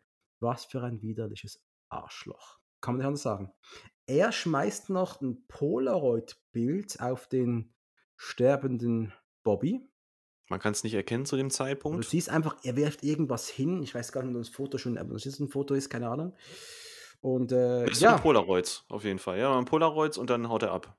es sind sogar mehrere Polaroids. Weiß Ich gar meine, ja, es waren Es mehrere. sind drei, Ja. glaube ich, oder sogar. Ja, Szenenwechsel. Wir sehen Gino Fellino und sein Sohn. Traute Zweisamkeit zwischen Vater und Sohn. Ähm, Sohn will Baseball spielen. Hausaufgaben sind noch nicht gemacht. Trotzdem will er Baseball spielen. Vater sagt, ja klar, machen wir. Und trinkt noch ein bisschen Saft. Schön, oder? Ah, ich hab's voll geglaubt, ey. Äh, ja, Das das war eine richtig glaubhafte Szene. Ich bin mir auch nicht sicher. äh, War das wirklich nötig? Ich bin mir nicht sicher. Gino, ich meine, klar, du gibst dem Charakter natürlich eine Familie an die Hand oder auch ein, Ko äh, ein Kind, um den ein bisschen nahbarer zu erscheinen, erscheinen zu lassen. Keine Frage, die Intention dahinter verstehe ich. Aber der Film, der ist ja schon so auf Nötigste abgespeckt. Äh, dann hätte man doch das auch noch weglassen können. Du hättest doch wenigstens das Kind weglassen können. Ja, und vor allem das Kind, ich will diesem jungen Kinderdarsteller auch gar nichts Böses sagen. Er hat auch nicht genervt. Er hat ja gar nichts zu tun eigentlich. Ja, Aber stimmt, er, genau. Er hat einfach nichts zu tun. Er war einfach komplett unwichtig. Das ist das Einzige, was man ihm vorwerfen kann. Er musste einmal traurig ins Esszimmer gehen, ja. Das alles. Ähm, naja. Szenenwechsel. Wir sehen Richie im Auto. Hat sich gerade so ein Drogenpfeifchen angezündet. So, immer sich so reinpfeift. Bin da nicht so ein ja. Und äh, ja, das, das, Auto von Richie und Co., die stehen wieder im Weg rum. Eine Frau hupt, geht mal zur Seite. Ja, Richie steigt aus und schießt seinen Kopf. Das ist auch, das war die nächste Szene, die mir die Schuhe ausgezogen hat. Ich konnte damals nicht fassen, sowas zu sehen. Ich glaube, das war das erste Mal, dass ich in einem Actionfilm diese Art von brutaler Gewalt gesehen habe. Ähm, da war damals nichts Vergleichbares. Sowas sowas gab's nicht in einem Schwarzenegger-Film, ne? Oder halt oder halt diese brutale Gewalt wurde auf eine sehr, sehr stylische und coole Art vom vom Helden ausgeführt, aber niemals gegen Unschuldige. Nein, hier wurden einfach Unschuldige niedergemetzelt. Ähm, die deutsche Übersetzung hat da wieder eine wunderbare Sache gemacht, muss ich muss ich schon erwähnen. Äh, du hast auf Deutsch geschaut, oder? Ich habe ihn auf Deutsch geschaut, ja. Also ich kenne ich kenn beide fast mittlerweile ziemlich ordentlich. Äh, nicht, nicht zwingend äh, Satz für Satz, aber ich kenne beide natürlich.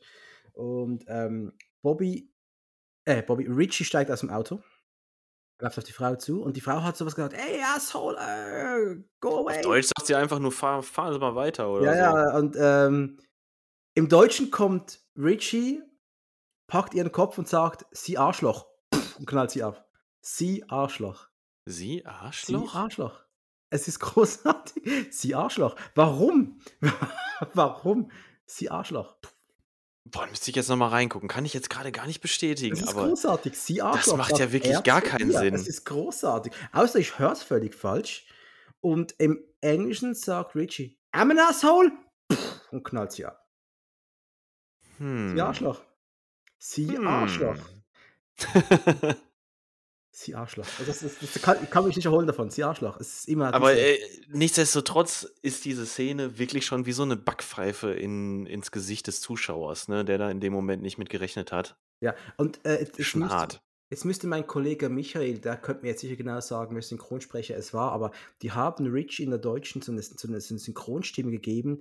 Der hört sich auch richtig speckig und widerlich an. Das kann man nicht nachmachen. Das ist einfach so ein.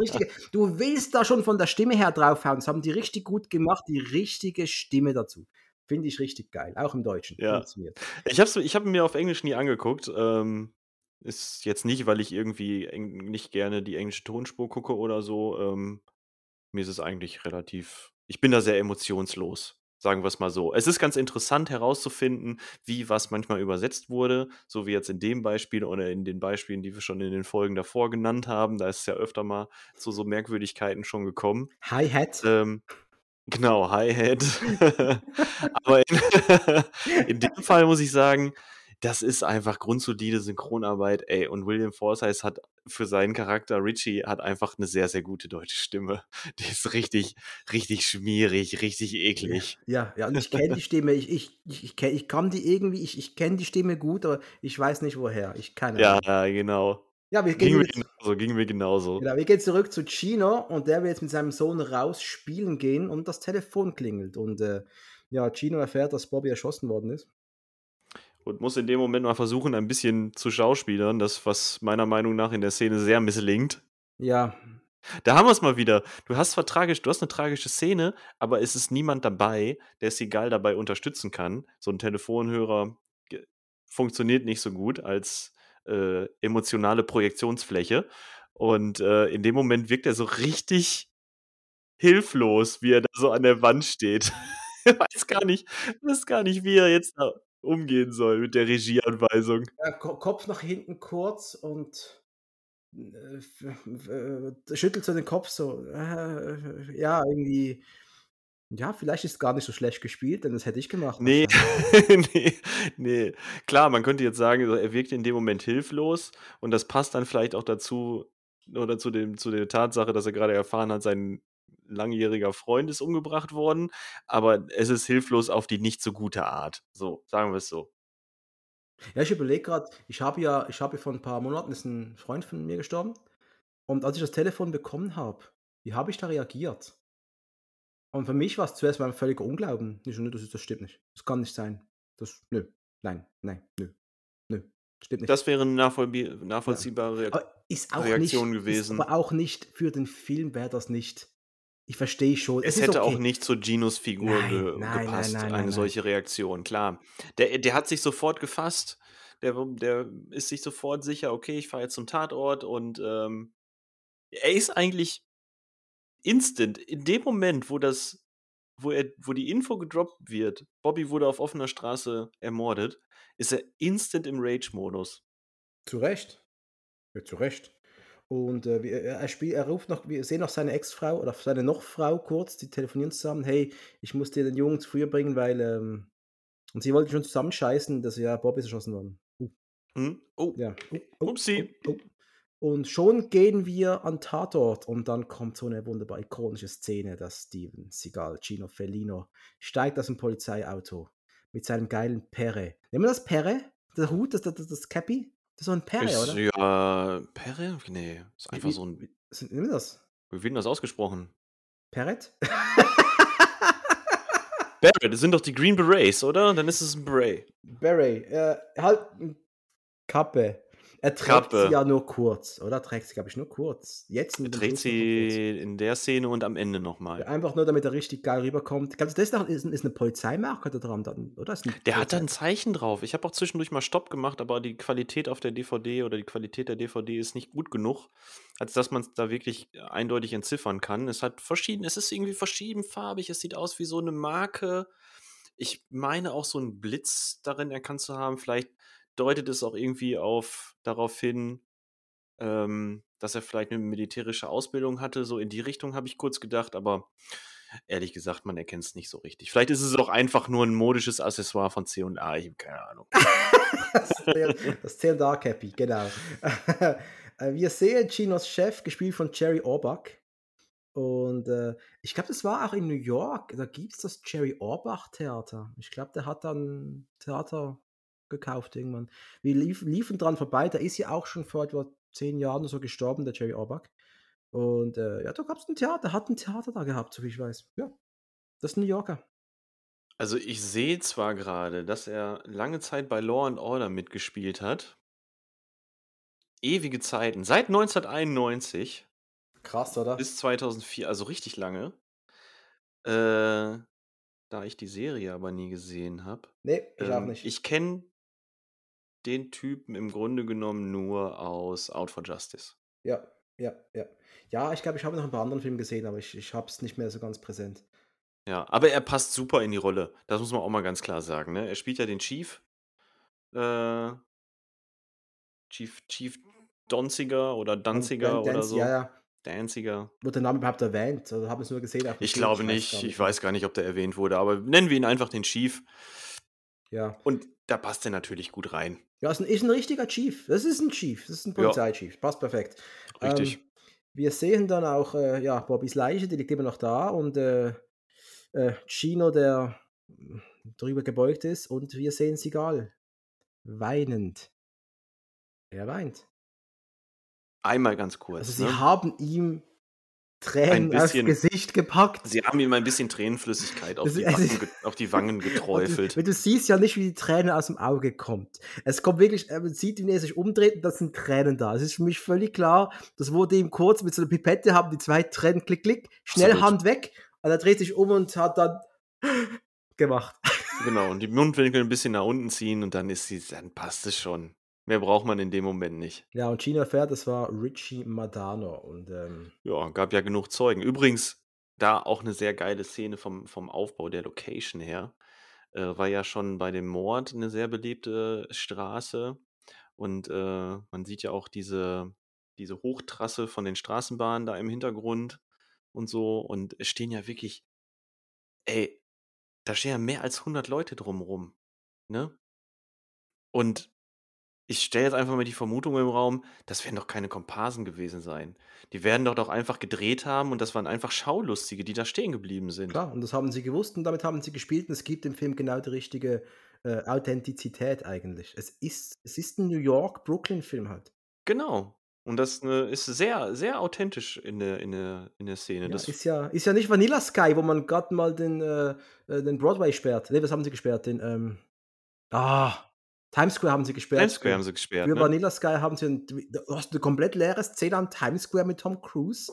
Das haben sie hier nicht gemacht, weil das Geld nicht. Es ist ja kein Tom Cruise-Film, es ist ein Seagal-Film, aber es gibt Gott Film sei. Dank haben sie das nicht gemacht. Gott sei Dank. Das gibt so vielen Szenen, diese ist jetzt nur so exemplarisch gerade mal hervorgehoben, aber so vielen anderen Szenen in dem Film, die draußen spielen, die on Location spielen, einfach so viel Leben. Ist das vielleicht das. Okay, jetzt bin ich aber krass, was pass mal auf, hey. Jetzt kommt eine Behauptung. Ist Oh, das das Äquivalent zu Heat von Michael Mann?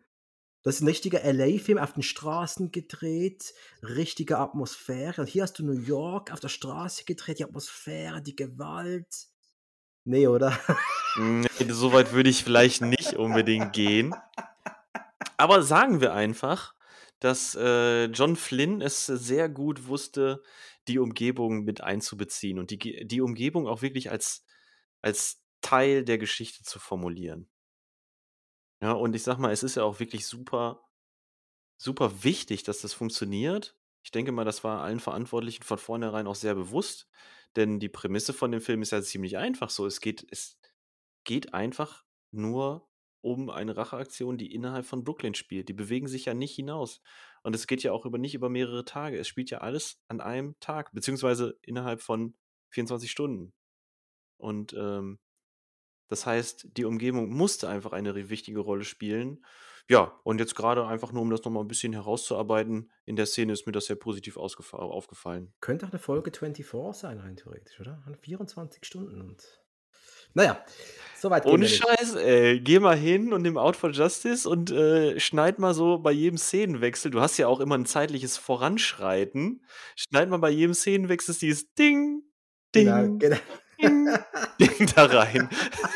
Du musst nur 23 Mal breaken, dann ist gut eigentlich, oder? Das Ähm, wird auch funktionieren. Das ist gut. oder? wir erfahren, dass, ähm, äh, dass Chino ist mit Bobby und mit Richie aufgewachsen. Das ist doch mehr als ein Arbeitskollege. Wir erfahren, da ist mehr. Die sind, die sind Freunde gewesen, alle drei. Haben zusammen Baseball gespielt, vielleicht. Keine Ahnung. Das wissen wir jetzt. Wir Und erfahren, ja, wir erfahren, dass einmal, dass Gino aus Brooklyn auch noch kommt, ne? Also das ist auch nicht unwichtig. Ähm, und wir erfahren in dem Moment auch schon, dass äh, es da irgendeinen Bezug zur Mafia gibt. In dem ja, Film wird die Mafia ja nur Syn Syndikat genannt, Syndikat, ne? genau. Nur das Syndikat, aber es wird gesagt, dass irgendwie eine Verbindung zum Syndikat besteht. Einmal von Richie in irgendeiner Weise und es wird auch angedeutet, dass Gino irgendwie Verbindung zum Syndikat hat. Das, das fällt ja nur so in so ein paar Nebensätzen Da zu haben dem wir Zeitpunkt. eine ganz leichte Brücke zu Above the Law, wo ja Sigals Charakter auch Verbindungen zur Mafia hat. Onkel, wie hieß er noch? Onkel Gino? hieß er Gino? Wer ist noch der Onkel in. Hieß er Onkel Gino? Hieß er Gino? Ey, ist egal, ist egal, ist egal. Nee, nee, Also ich habe sowieso Branca, hier Onkel irgendwo, Branca, Branca. ich habe mir sowieso hier irgendwo notiert, ne? So ist Gino Felino vielleicht der Cousin von Nico Toscani. Uh, uh, das könnte natürlich sein, oder? Das wäre, ach, was für eine Doppelrolle für Sigal, hey. Hängen die vielleicht irgendwie familiär über ein paar Ecken miteinander zusammen? Ja, aber ich glaube, dass Gino würde Nico fertig machen. Der ist härter. Gino ist, Gino ist härter, ja. Gino ist härter. Weil Und, äh, Brooklyn ihn ha- härter gemacht hat. ja, nee, Vietnam ist nichts natürlich. Ähm, es kommt eine Meldung im Polizeifunk, dass äh, Richie soeben eine Frau erschossen hat. Und äh, jetzt ist für Gino klar, es gibt nur eine Möglichkeit. Er verlangt eine Flinte und einen zivilen Wagen. Und wie geil ist das denn? Du gehst zu deinem Chef, Polizist, da, da, das ist der, der Chief, der Captain. Chief, Sie wissen, ich bin der Einzige, der ihn schnappen kann. Sie wissen, was ich brauche, eine Flinte und zivilen Wagen. Ich Und der Chief einfach, besser, ja, Ich okay. kenn die Typen besser. Ich, äh, ich so, yeah, yeah, gib ihm, gib ihm alles, was er will, gib ihm die Gun. Riesen Shotgun in die Hand. Dusch. Hier ist ein ziviler Wagen. Los, mach ihn kalt. Ganz ehrlich, das war der Auftrag. Das Ganze, das, das ist kein vernünftiger Captain würde die würde sagen, ja, mach. Würde nie passieren. Das, sorry, das würde nie passieren. Das würde auch nie passieren. Absolut nicht. Da wäre, da würde es zumindest eine Diskussion geben. Da würde es zumindest vielleicht so eine Szene geben, wo der Captain sowas sagt, ey, ich kann dir nicht verbieten, alleine loszuziehen oder so. Ne, aber dann lebt mit den Konsequenzen oder so, wenn da noch so ein freundschaftliches Verhältnis zwischen den beiden besteht, aber es würde niemals einfach so das passieren. Oder sie hätten. Jetzt ist gerade mein Nachbar hat jetzt gerade ein Auto fotografiert. Keine Ahnung, sorry, das, das hat mich jetzt gerade irritiert. Wir haben hier Probleme mit Baustellen. Jetzt hat mein Nachbar gerade vor meinem Haus ein Auto fotografiert. Spannend. solange es nicht deins war. Nö, nö, wir mögen uns. Kann, wir haben, Ja, egal. dann das, ist gut. Das schneide ich jetzt auch nicht raus. Das können die Leute denken, was sie wollen. Dominik, der wohnt in Brooklyn. Krass, ey. Erschossen worden. Ne, Quatsch. Ähm, wir. Und noch was kurz, das diese ganzen Sachen mit dem Captain. Was auch mal hätte machen können, es gibt zwei Dinge. Zum einen Befangenheit, du bist befangen, du bist befreundet, du darfst diesem Fall nicht nachgehen. Und dann hätte Sigal gesagt, alles klar. A, ich kündige oder B, I don't give a Unbezahlter shit. Urlaub. Oder unbezahlter Urlaub, genau. Oder der Chef hätte sagen können, hey, du bist befangen, das ist dir wichtig, ich verstehe. Ich stelle dir noch einen Partner zur Seite, auf dich aufpasst und der dich unterstützt. Und der dir sagt, pass auf, dass Gino keinen Scheiß baut. Das, aber die Möglichkeit hier fand ich eigentlich die, die schlechteste generell. Hier ist der Flinte, hier ist der Karren, mach einfach. Oder die beste. Oder die beste Denn für mich. ich habe ja, hab ja gerade schon gesagt, die Prämisse des Films ist ja wirklich, die ist ja zart, hauchdünn. ja, ja. Ich, Ne? Nochmals, Der Plot. Das Gerüst, das Gerüst ist ja so, so fleischlos eigentlich. Da ist ja so wenig Das dran. ich, ich zitiere Lethal Das Weapon. passt ist- eigentlich perfekt, genau das. das. Ist dünn, das ist richtig dünn. Ja, richtig. Es ist wirklich dünn. Also es, und äh, für mich als Actionfilm Aficionado bin ich nicht absolut glücklich. dass Der Chef sagt, hier ist die Flinte, ist der Karren, mach, geh. Ja, das, das ist wie eine, das ist wie so eine, wie so eine Erweckung. Ja, und für mich als Zuschauer, ja, mein Rachedurst wird jetzt befriedigt und der Chef, der, der macht da noch mitten richtig geil, yeah, mach ihn kalt. Also es ist auch wieder so ein Beispiel dafür, dass man hier nicht so sehr auf die Logik achten darf. Ja, ähm, wir wissen auch von Chino, der vermutet, äh, Richie will hier gar nicht flüchten, der will hier sterben. Deswegen hat er das Stimmt, gemacht. du hast recht, das wird zu dem Zeitpunkt schon so in den Raum gestellt, ne? Woher will denn der das wissen? Er behauptet es einfach. Das ist also einfach nur es, eine Behauptung, er weiß es gar nicht. Er behauptet einfach, der will hier sterben. Der weiß, wenn du hier an der in Brooklyn für 100 Menschen jemand umbringst, bist du generell einfach mal tot. Und er sagt, auch der Unterschied ist, er will da sterben, wo er aufgewachsen ist. Genau, genau. Aber die Charakterzeichnung funktioniert in dem Film ja ganz oft nur auf Behauptungen. Wir können ja ganz viel als Zuschauer gar nicht nachprüfen. Wir können ja weder nachprüfen, wie äh, Gino aufgewachsen ist, weil wir es ja nicht zu sehen kriegen und es außer ihm auch keiner sagt. Erzählt, er erzählt ja immer nur selber von seiner eigenen Vergangenheit. Und ähm, bei Richie, gut, bei Richie, da sieht man es zwischendurch, wie abgefuckt er ist, ne? wenn er sich da sein, sein Kokspfeifchen raucht und so. Ähm, also da merkt man schon, dass der ziemlich dulli ist. Aber was seine Vergangenheit angeht, erfahren wir im Grunde genommen auch nur Behauptungen und können das nicht nachprüfen. Ja, aus diesen wunderbaren Also- Prosa-Sagen, die dann der Gino noch erzählen wird, da kommen wir Genau, ja, genau. Also insofern ist das auch okay, wenn einfach behauptet wird, dass äh, Richie in Brooklyn Genau. sterben möchte, Ach, da wo und, er äh, aufgewachsen ist. Und Gino spricht noch mit seiner Frau, der Vic, Victoria, Vicky, äh, noch Frau. Und äh, ja, äh, ist pünktlich zum Scheidungstermin ist er wieder da. genau. Das- genau. das ja, Gino, erledigt die Sache schnell. Ja, das ist eine süß, sehr süße Frau, muss ich sagen. Sehr süß. Finde ich schön. Also finde ich schön, finde ich cool, finde ich schön. Szenenwechsel. Wir sehen Mafia-Menschen, wir hören Mafia-Musik und wir hören Mafia-Sprache. Also italienisch. äh, Italienisch mit, ja, stimmt, genau. Dino. Der- der Anrufer. Ja. Ach nee, Moment, du meinst die Szene, als äh, Gino. Nee, nee, noch gar nicht. Das, die Mafia, die, das Syndikat hat ja selbst eine Unterredung, die sprechen untereinander. Ja, Der- ja, gut, okay. der ja, Frankie, gut, der gut, mit gut, dem Don genau, das meine Vittorio da, glaube ich, spricht und erzählt, äh, dass und das passiert und äh, Richie dreht durch und so weiter. Und ich glaube, er sagt dann, ich muss mit Gino sprechen. Ich glaube, er sagt es da schon. Sie haben zumindest von Richie Madano erfahren und äh, Nee, er fragt irgendwann, und was ist mit Gino? Und dann wird gesagt, nichts ist mit Gino. So, nichts ist mit Gino. stimmt, nichts mit Gino, genau richtig. Und äh, Gino taucht dann auf so einem typischen italienischen Rest Restaurant auf und trifft Don Vittorio, den offensichtlichen äh, Paten Brooklyns. Oder? Kann man so sagen, das ist ein Pate, oder? Das ist ein Pate, würde ich auch sagen. Das Ja, ist- doch. Ist er auch ein Sympath? Oh Gott. Schlimmes Wortspiel. Nee, ist er nicht. Er ist einfach so ein Mafia-Heini, der aber Respekt hat. Also der Respekt der Mafiosi gegenüber Gino und vice versa ist eigentlich schon da. Die ist, ja, ja, ja, der Respekt ist da. Und äh, sie bewegen sich auch auf einem, äh, nicht nur auf einem respektvollen Verhältnis, sie, sie sind ja so weit im Umgang miteinander, dass sie sich duzen. Ja, ja, ja. Ne? Also gut, das ist im Englischen jetzt vielleicht nicht ganz so wichtig wie im Deutschen, klar. Aber das ist mir in dem Moment auf jeden Fall aufgefallen. Äh, da ist ähm, offensichtlich ein langjähriger Hintergrund auch. Der wird da schon angedeutet zu dem Zeitpunkt. Und äh, Don Vittorio versichert Gino gegenüber, dass äh, das Syndikat mit diesem Ganzen nichts zu tun hat. Das heißt für mich aber auch, der Richie hat für die gearbeitet, oder? Ja, Richie muss irgendwann mal für die gearbeitet haben, wobei, ähm, das kann man ja vielleicht schon vorweggreifen, ich glaube, dass der, der hat ja auch gelogen, ne? Richie war eigentlich Teil des Syndikates zu dem Zeitpunkt noch. Ja, ja, aber Nur eben, weil Richie jetzt so eine Scheiße gebaut hat, versucht das Syndikat natürlich, äh, Richie zuerst zu finden. Denn darum geht es ja jetzt in der Szene, ne? Das, den, die, er hat das Syndikat schlecht aussehen lassen, weil er als Teil dessen Amok läuft. Und deswegen muss das Problem auch aus den eigenen Reihen gelöst werden. Ja, und das sagt, dass der Gino erwidert das ist ziemlich geil. Jetzt im Englischen, oder im Englischen sagt er in etwa, If I get him before you do, you know what I'm gonna do. Er sagt das auch ziemlich geil, muss ich sagen. Einfach, wenn ich ihn zuerst bekomme, da wisst ihr ganz genau, was ich machen werde. Und da ist auch keine Diskussion. Da gibt es nicht mal eine Diskussion. Das Was weiß im Don Grunde genommen ja, im Grunde genommen ist ja ist doch egal. Wir wissen, was, wir wissen, was Gino macht, wenn der Richie kriegt.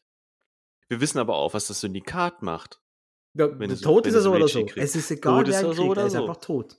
Genau. Der kann hoffen, dass die Polizei ihn zuerst kriegt, dann ist er noch nicht ganz tot. Dann kommt er ins Gefängnis. Na, eigentlich hätte Vittorio sagen können, ey, ja gut, wir unterstützen dich. Ja, Komm, wir machen da Was zusammen. brauchst du? What do you, what do you need? Ja. Ein paar Handgranaten vielleicht, ein bisschen C4 oder so. genau. Aber was ich noch sagen muss, äh, Seagal spricht im Original natürlich mit italienischem Akzent. Äh, äh, die ganze Zeit, es ist unfassbar. Den ganzen Film durch, ne? Ja, er er versucht da einen Akzent hinzukriegen, der nicht ganz funktioniert. Aber ich könnte es ja wohl nicht besser, deswegen äh, finde ich es einfach nur lustig, wenn man es wenn man's sich im Original anhört. Das ist einfach lustig. Dann werde ich das vielleicht deswegen nochmal machen. Ja, und immer wenn er Weil sagt oder irgend sowas, dann ich habe es nur gelesen, aber ich habe es mir ja noch, ich habe es mir ja nicht angehört. Ja, das ist unterhaltsam, ich finde es wirklich unterhaltsam. Also das kann man sich, kann man, kann man machen. Ich kenne nur so ein paar Szenen im Original. Ja. Okay.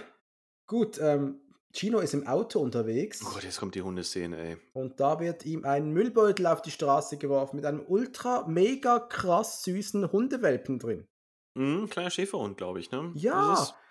Und Und auf dem Auto, was dann wegfährt, steht noch dieser geile Aufkleber. Legt sie alle um. Gott wird sie aussortieren. Gott wird sie Genau. bestrafen. Gott soll sie, Gott soll sie sortieren, ja. Genau. Und äh, ja, Gino ganz klar, bitte Gott, mach, dass ich den nochmals treffe. Und ähm, ich weiß, glaub, der Vern hat in Seagality gehofft, dass er ihn nicht mehr treffen wird. Ich habe es gehofft. Ich, hab, ich, ich hatte immer Hunde, äh, jetzt leider nicht mehr, weil einfach keine Zeit, aber ich liebe Hunde und äh, allein schon wegen dem Hund bekommt der Film den einen Pluspunkt, weil hey, Aber du musst schon zugeben, so süß dieser Hund auch ist, ja. Für den Film ist die Szene sehr unsinnig. Voll. Macht keinen Sinn. Es zeigt einfach äh, die Ambivalenz von Gino Fellino. Er ist nicht nur ein krasser Motherfucker, er, Er ist, ist auch ein ein. Hundemensch, er Mhm. ist ein Lover, he is a father, er hat Mafia-Bezüge, der Gino Felino ist ein Alpha-Tier. Das ist, so- Absolut. das ist einfach alles. Der kann einfach alles. Der kann sogar ein bisschen Baseball spielen, kann er auch mit seinem Sohn. Was kann der Mann nicht? Ich bin begeistert. Ich bin begeistert. Ich kann nur Podcasts aufnehmen.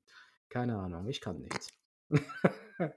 Wir bekommen eine dieser ersten Musikmontagen. Jo! Äh, Ist es dir No auch Sleep Till! No Sleep Till? Brooklyn. Brooklyn. Die Von den Beastie Beastie Boys. Boys. Geil. Ja. Und äh, ich habe gehört, dass Sigal die Musik selbst noch approved hat. Ich weiß nicht, ob das stimmt. Da selbst, ja, diese Musik will ich, die will ich nicht.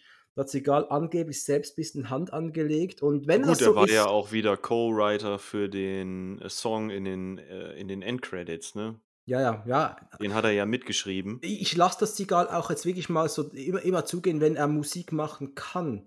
Und ich, ich, ich habe, ich habe es vielleicht schon erwähnt, ich war ja, ich habe ne, ein Sigal-Album mal gekauft. Ja, der hat zwei Alben gemacht, meine Freunde. Mhm.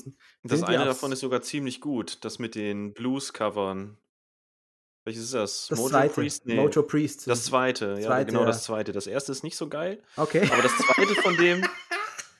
Ja, hier Songs from the Crystal Cave oder wie das Genau. heißt. Ne? Das finde ich nicht so gut, aber das erste, aber das zweite mit den ganzen Blues-Covern, da sind ein paar wirklich gute Sachen dabei. Echt, du findest Songs wie My Girl Lollipop nicht gut? My Girl Lollipop, you make my heart go giddy up. Das findest du nicht gut? Finde ich ein bisschen schwierig. ich finde, ich find, er hat auf, äh, er hat, äh, ich, ein gewisses Talent war da. Muss man ihm geben. Stimme hat er, gebe ich ihm voll, jederzeit hat die Stimme, um zu singen, finde ich okay. Ähm, ich kann nicht sagen, ob er spielen kann richtig, das ist nicht, nicht mein, meine Doch, er kann Expertise. gut Gitarre spielen, ja. Also von den Videos, ja. die ich davon mal gesehen habe. Schön, also das ist doch toll. Nehm, gib ihm das. Äh, ich finde, ich habe Songs of the Crystal Cave habe ich mir gekauft damals, als sie rausgekommen ist. Habe mich natürlich gefreut. Ich kann Steven Seagal anhören. Und die Leute, ich habe, weiß noch, ich habe ich habe die gekauft, einen Arbeitskollege mit dabei. Was ist das? Was ist das? Nicht das Steven Seagal Album. Und der so, was sind das? Sind da Geräuschstoffe wie 90 Minuten knackende Knochen. Und äh, man Das kann sich man kann es geben und Seagal, war das jetzt das erste Mal, dass er mitgespielt hat? Ne, warte mal. Er war bei äh, John Crow bei dem Lied, hat er auch schon mitgespielt, oder nicht? Jetzt hier auch. Also es, das, wir sind wirklich, wir kommen Bei John Crow hat er, glaube ich, mitgespielt. Da war er mit, ja, genau. das, war- da das war er, der Abschlusssong in, so. äh, in Marked for Death.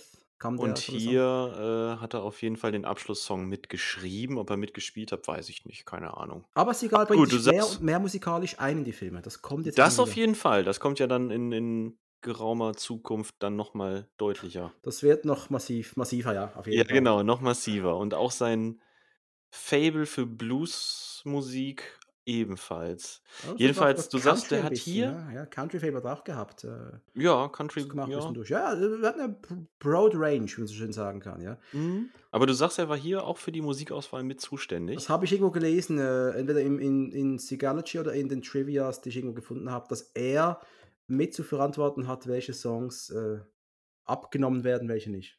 Ja. Und wenn, wenn, man kann hier übrigens noch kurz einwerfen, dass der Komponist der Instrumentalmusik derselbe ist wie bei äh, Above the Law und Hard to Kill. Aber der macht hier einen deutlich besseren Job. merkt man einfach nicht, weil genau. Nee, es sind völlig unterschiedliche Tonalitäten. Aber, die der hier trifft. Ich muss schon sagen, dass die, die Musikstücke in Above the Law und Hard to Kill. Ja, aber du hast kein Saxophon mehr, du hast kein Piano und so, ne? Das ist alles weg. Du hast jetzt hier eher so düstere Synthi-Klänge. Äh, Du weißt sofort, wenn die Musik losgeht, die ist nicht mehr nur so ein Beiwerk. Du weißt, wenn die Musik losgeht, ob, ob jetzt gleich die Kacke am Dampfen ist oder so. Also du weißt einfach immer, wenn Hm? Ne, ne, ne, ne, ne, dann kommt Mafia-Szene. Es ist einfach so. Richtig, genau, das meine ich. Die unterstützt hier die Szenen doch nochmal deutlich besser. Das ist echt gut. Äh, den Soundtrack findet man übrigens bei Spotify. Ach echt, ist er drauf? Ist er wirklich Auch der drauf? Instrumentale, ja? Das macht meine Instagram-Story wieder mal attraktiv. Das finde ich super. Da kann ich was Geiles aussuchen drunter. Auf Sehr. jeden Fall. Und die, die Songs sind wirklich, also auch die Instrumentalen, die sind schon echt düster. Das ist geiler Scheiß, ey. ich Richtig mag sowas, geil.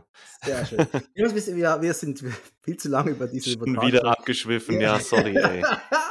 Wir sehen eine Art Autoszenenmontage, sprich, wir sehen urban, urbane Gegenden äh, Brooklyn, wir sehen Chino im Auto am Rumkurven, wir sehen Zuhälter, Nutten, Blowjobs in Autos, ähm, irgendwelche sonstigen kriminellen irgendwelche Deals abhandeln an Straßenecken.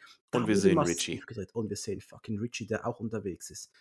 Und äh, es ist aber auch in einigen Szenen, bei denen äh, Gino Felino am Fahren ist, dass da nicht Gino Felino am Fahren ist, sondern dass ein Stuntman ist mit richtig schlechter Sigalperücke.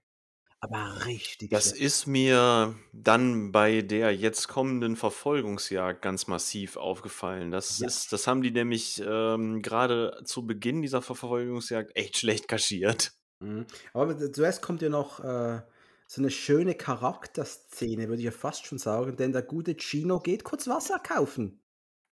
Ach ja, genau, bei Piccolino. Bei Piccolino, er geht Wasser kaufen bei so einem Straßen Straßenjunge. Och, das ist falsch. Ja, na wirklich, da Der sitzt halt Junge, ein kleiner Junge auf so einer äh, Kühlbox am Straßenrand unter dem Highway, jawohl, ne? Und verkauft Wasser. Du siehst ja, oben drüber laufen noch die Straßen lang, also er sitzt da irgendwie in so einem Highway-Kreuz oder so, auch wieder eine sehr, sehr schöne Location irgendwie. Und äh, Gino holt sich da ein paar Infos ein. Ja, genau. Und äh, was, wa- was, was, was genau sagt er eigentlich? Nicht gar nicht so viel eigentlich. Wie wie geht's deiner Mutter? Ist sie, ist noch sauber? Ja. Ja. nee, im Grunde, nein, eigentlich ist das Quatsch. Er holt sich keine Infos ein. Er quatscht kurz mit ihm, er kauft das Wasser, er sagt, er soll, sich er soll auf sich aufpassen und sich melden, wenn er irgendwas mitkriegt. Und der Junge, der hat natürlich schon über den Flurfunk, hat er schon mitgekriegt, was in Brooklyn passiert ist. Er weiß, wer das war. Er, er scheint Gino auch ähm, schon so gut zu kennen, ähm, dass, genau, dass, er, dass äh, im Grunde genommen weiß der Junge schon, okay, Gino ist gerade auf Rachetour. Ja, alles ein sehr großes, offenes Geheimnis. Ja, je, jeder, weiß, jeder weiß. Jeder alles. weiß schon Bescheid, jeder weiß, was anders ist. Da- Dann fährt Sigal ja weiter und irgendwo kommt ja dieser Spruch, dieser eine Nutte, hast du Lust auf eine Nummer? Sigal fährt weiter und fängt einfach an zu lachen wie ein Idiot. Und da Das sagt habe ich auch nicht hab- verstanden. Da hab war nichts Lustiges, gar nichts. Das Das war einfach nur weird. ich dich fragen. Und das, genau das wollte ich, was ich Dann fährt er bei den Pennern, fährt er bei den Pennern vorbei und ruft habt ihr gehört, was sie gefragt haben? Der eine Penner, nö, was denn, was Lustiges? Und er fährt einfach lachend weiter. Ich verstehe die Szene nicht. Ich bin zu dumm. Ich auch nicht. verstehe es nicht. Ähm, Richie fährt zu einigen Typen und sagt, wir brauchen ein paar gute Jungs als, als Verstärkung. Habt ihr Lust? Ja, klar, Richie. Kein Problem. Und dann schmeißt er schon die Dollarscheinchen durch die Gegend. Genau, und ähm, dann sieht Gino Richie. Also sprich, der, der Wolf hat die Fährte aufgenommen. Ist Mhm. jetzt an ihm Oh shit, dran. da ist Gino. Gino! Äh. Los, rein in eure Autos. Und da gibt es eine nette, kleine, urbane Autoverfolgungsjagd, äh, Mhm. wo ich sagen muss, dass Ginos Auto nach dieser Aktion, der, der, der wird nicht mehr fahren, ne? Ja, es ist eine ungewöhnliche Entscheidung gewesen, die Szene so darzustellen, muss ich sagen. Denn ähm, ich weiß gar nicht, ich kriege gar nicht mehr auf die Kette, warum Ginos Auto übrig, überhaupt dahin Der geraten ist. Weiß ich auch nicht mehr, aber da springt ja während, also Richie Ich fährt er ja muss rechts auf der ausweichen, ne? Straße, Er muss ja? ausweichen, genau. Richie fährt auf der Straße, dann gibt es da noch diese Hochtrasse von der Genau, Straßenbahn genau. und Gino muss ausweichen, landet unter dieser Trasse und unter dieser Trasse ist aber kein Weg, sondern da ist einfach nur so eine Huckelpiste, wahrscheinlich damit man da nicht lang fährt, Ja. normalerweise. Das heißt, Ginos Auto bounced da Permanent. Also, permanent, also in bester Lowrider-Manier, Genau. doing, doing, doing. Du siehst auch, wie der Fahrer in dem Auto richtig durchgeschüttelt wird. Ja, genau. Und bis er dann endlich wieder äh, die Verfolgung auf ebener Piste aufnehmen kann. weißt du, was ich erst gerade jetzt bemerke? Nach, Hm? wie, wie lange kenne ich den Film? Seit 1998 rum oder so? Hm. Kann man einen den Tierschutz holen? Stimmt. Oh mein Gott. Da war ein Der Hund Hund war ja die ganze Zeit im Auto. Der ist, sorry, aber der ist tot, oder? Nee, also, äh, Du hättest, das wäre doch geil gewesen, überleg mal. Du hast ja den Fahrer gesehen, wie der so durchgeschüttelt wird und auf dem Beifahrer sitzt die, ganze Zeit nur so ein Sack hoch und so ein Plüschhund, immer hoch. und- Ey, und Stefan, der Hund wäre kaputt gewesen danach und dann wäre John Wick 0 passiert. Dann hätte sie gar richtig aufgeräumt. Ey, nee, ich, ich liebe Hunde, nichts gegen Hunde. Krass, krass, ich krass, nie du hast überlegt, recht. bis jetzt war ein Hund Der Hund war ja im Auto. Da habe ich auch gar nicht dran gedacht, weil auch dieses, das ist auch einfach so unwichtig. Aber gut, okay. Mal liebe Grüße an Markus. Warum? Weil Markus von Erstkontakt, er findet Besprechungen, bei denen Filme nacherzählt werden, irgendwie, dass da, da kommt nicht so viel rum, meint er. Siehst du, Markus, was wir alles erfahren, was für Über- Überlegungen wir uns jetzt machen können. Mit diesem armen Hund, der vielleicht jetzt gestorben wäre im Auto. Na? Naja, ich würde aber unsere Besprechung auch eher so äh, sagen, dass wir uns sehr viele Gedanken über den Film machen ähm, und das mit Erläuterung zu den Szenen und zu der Handlung auflockern. Wir müssen das, sonst drehen wir durch. wir besprechen nicht den Film der Handlung mäßig, sondern eher andersrum. richtig, richtig. Wir weben die Handlung mit da ein, Wir, wir, wir machen so oft wie wir können. abschweifen. Wir, wir suchen einen Sinn. Richtig, wir suchen einen Sinn. Ähm, äh, am Hafen äh, gelingt es Richie dann Chino für einige Minuten etwas abzuhängen, sprich er holt etwas Vorsprung raus. Mehr ist es aber nicht. Hm. Das ist eine knappe Kiste, ja. Ja, ja, aber vielleicht eine Minute mehr nicht, denn Richie und äh, Chino weiß irgendwie ganz genau, wo Richie hinfährt zu einer Metzgerei. Und äh, ja, beim Metzger holt man noch kurz Waffen und Munition. Das macht man beim Metzger so. Gibt's da? For free? Also kann man auch haben. Ja, kann man Ja, ist halt Ja. richtig. Und äh, ja, die Metzger. Metzger schien ja irgendwie dazugehören zu haben. Ja, irgendwie schon. Ja. Und äh, die Metzger-Schergen, nach den neuen Schergen von, äh, von Richie, die lauern da Chino auf. Da würdest du jetzt mal sagen, mächtig großer Fehler, oder? Boah, richtig großer Fehler. So viele, so viele Messer auf Seagal gerichtet, das war einfach eine richtig dumme Aktion. Aber wie liebe ich diese Szene, ne? Das ist einer der schönsten Kampfszenen aus den ersten vier Filmen, finde ich. Ach, einer der heftigsten. Auch einer der heftigsten, ja. Weil, weil da ist auch keine witzige Tonalität mit dabei. Also beim Markt for Death gegen Ende schlägt er einem ja mit dem, mit dem Vorschlaghammer zu Brei. Aber da mache Ja. ich zumindest kurz. Muss ich kurz sagen, ja. ups, hier ist nichts witzig. Es Nein, weil Gino auch überhaupt nicht witzig ist. Da kommen ja keine One-Liner, da kommen keine Sprüche. Ähm, er, ja, zumindest, er wird ja sofort angegriffen. Er hat ja auch gar keine andere Wahl, als sich zu verteidigen. Er geht ja nicht da rein äh, in, mit einem coolen Spruch auf den Lippen. Die gehen ja sofort auf ihn los. Und äh, er tut, was, was äh, er halt tut, wenn man mit einem Messer auf ihn losgeht. So, er vermöbelt diese vier Leute, sind es, glaube ich, oder fünf, ich weiß nicht genau vermöbelt er in, in, keine Ahnung, weniger als eine Minute oder so, weniger als zwei Minuten, liegen die alle am Boden. Der eine wird mit einem Fleischerball einfach an die Wand getackert.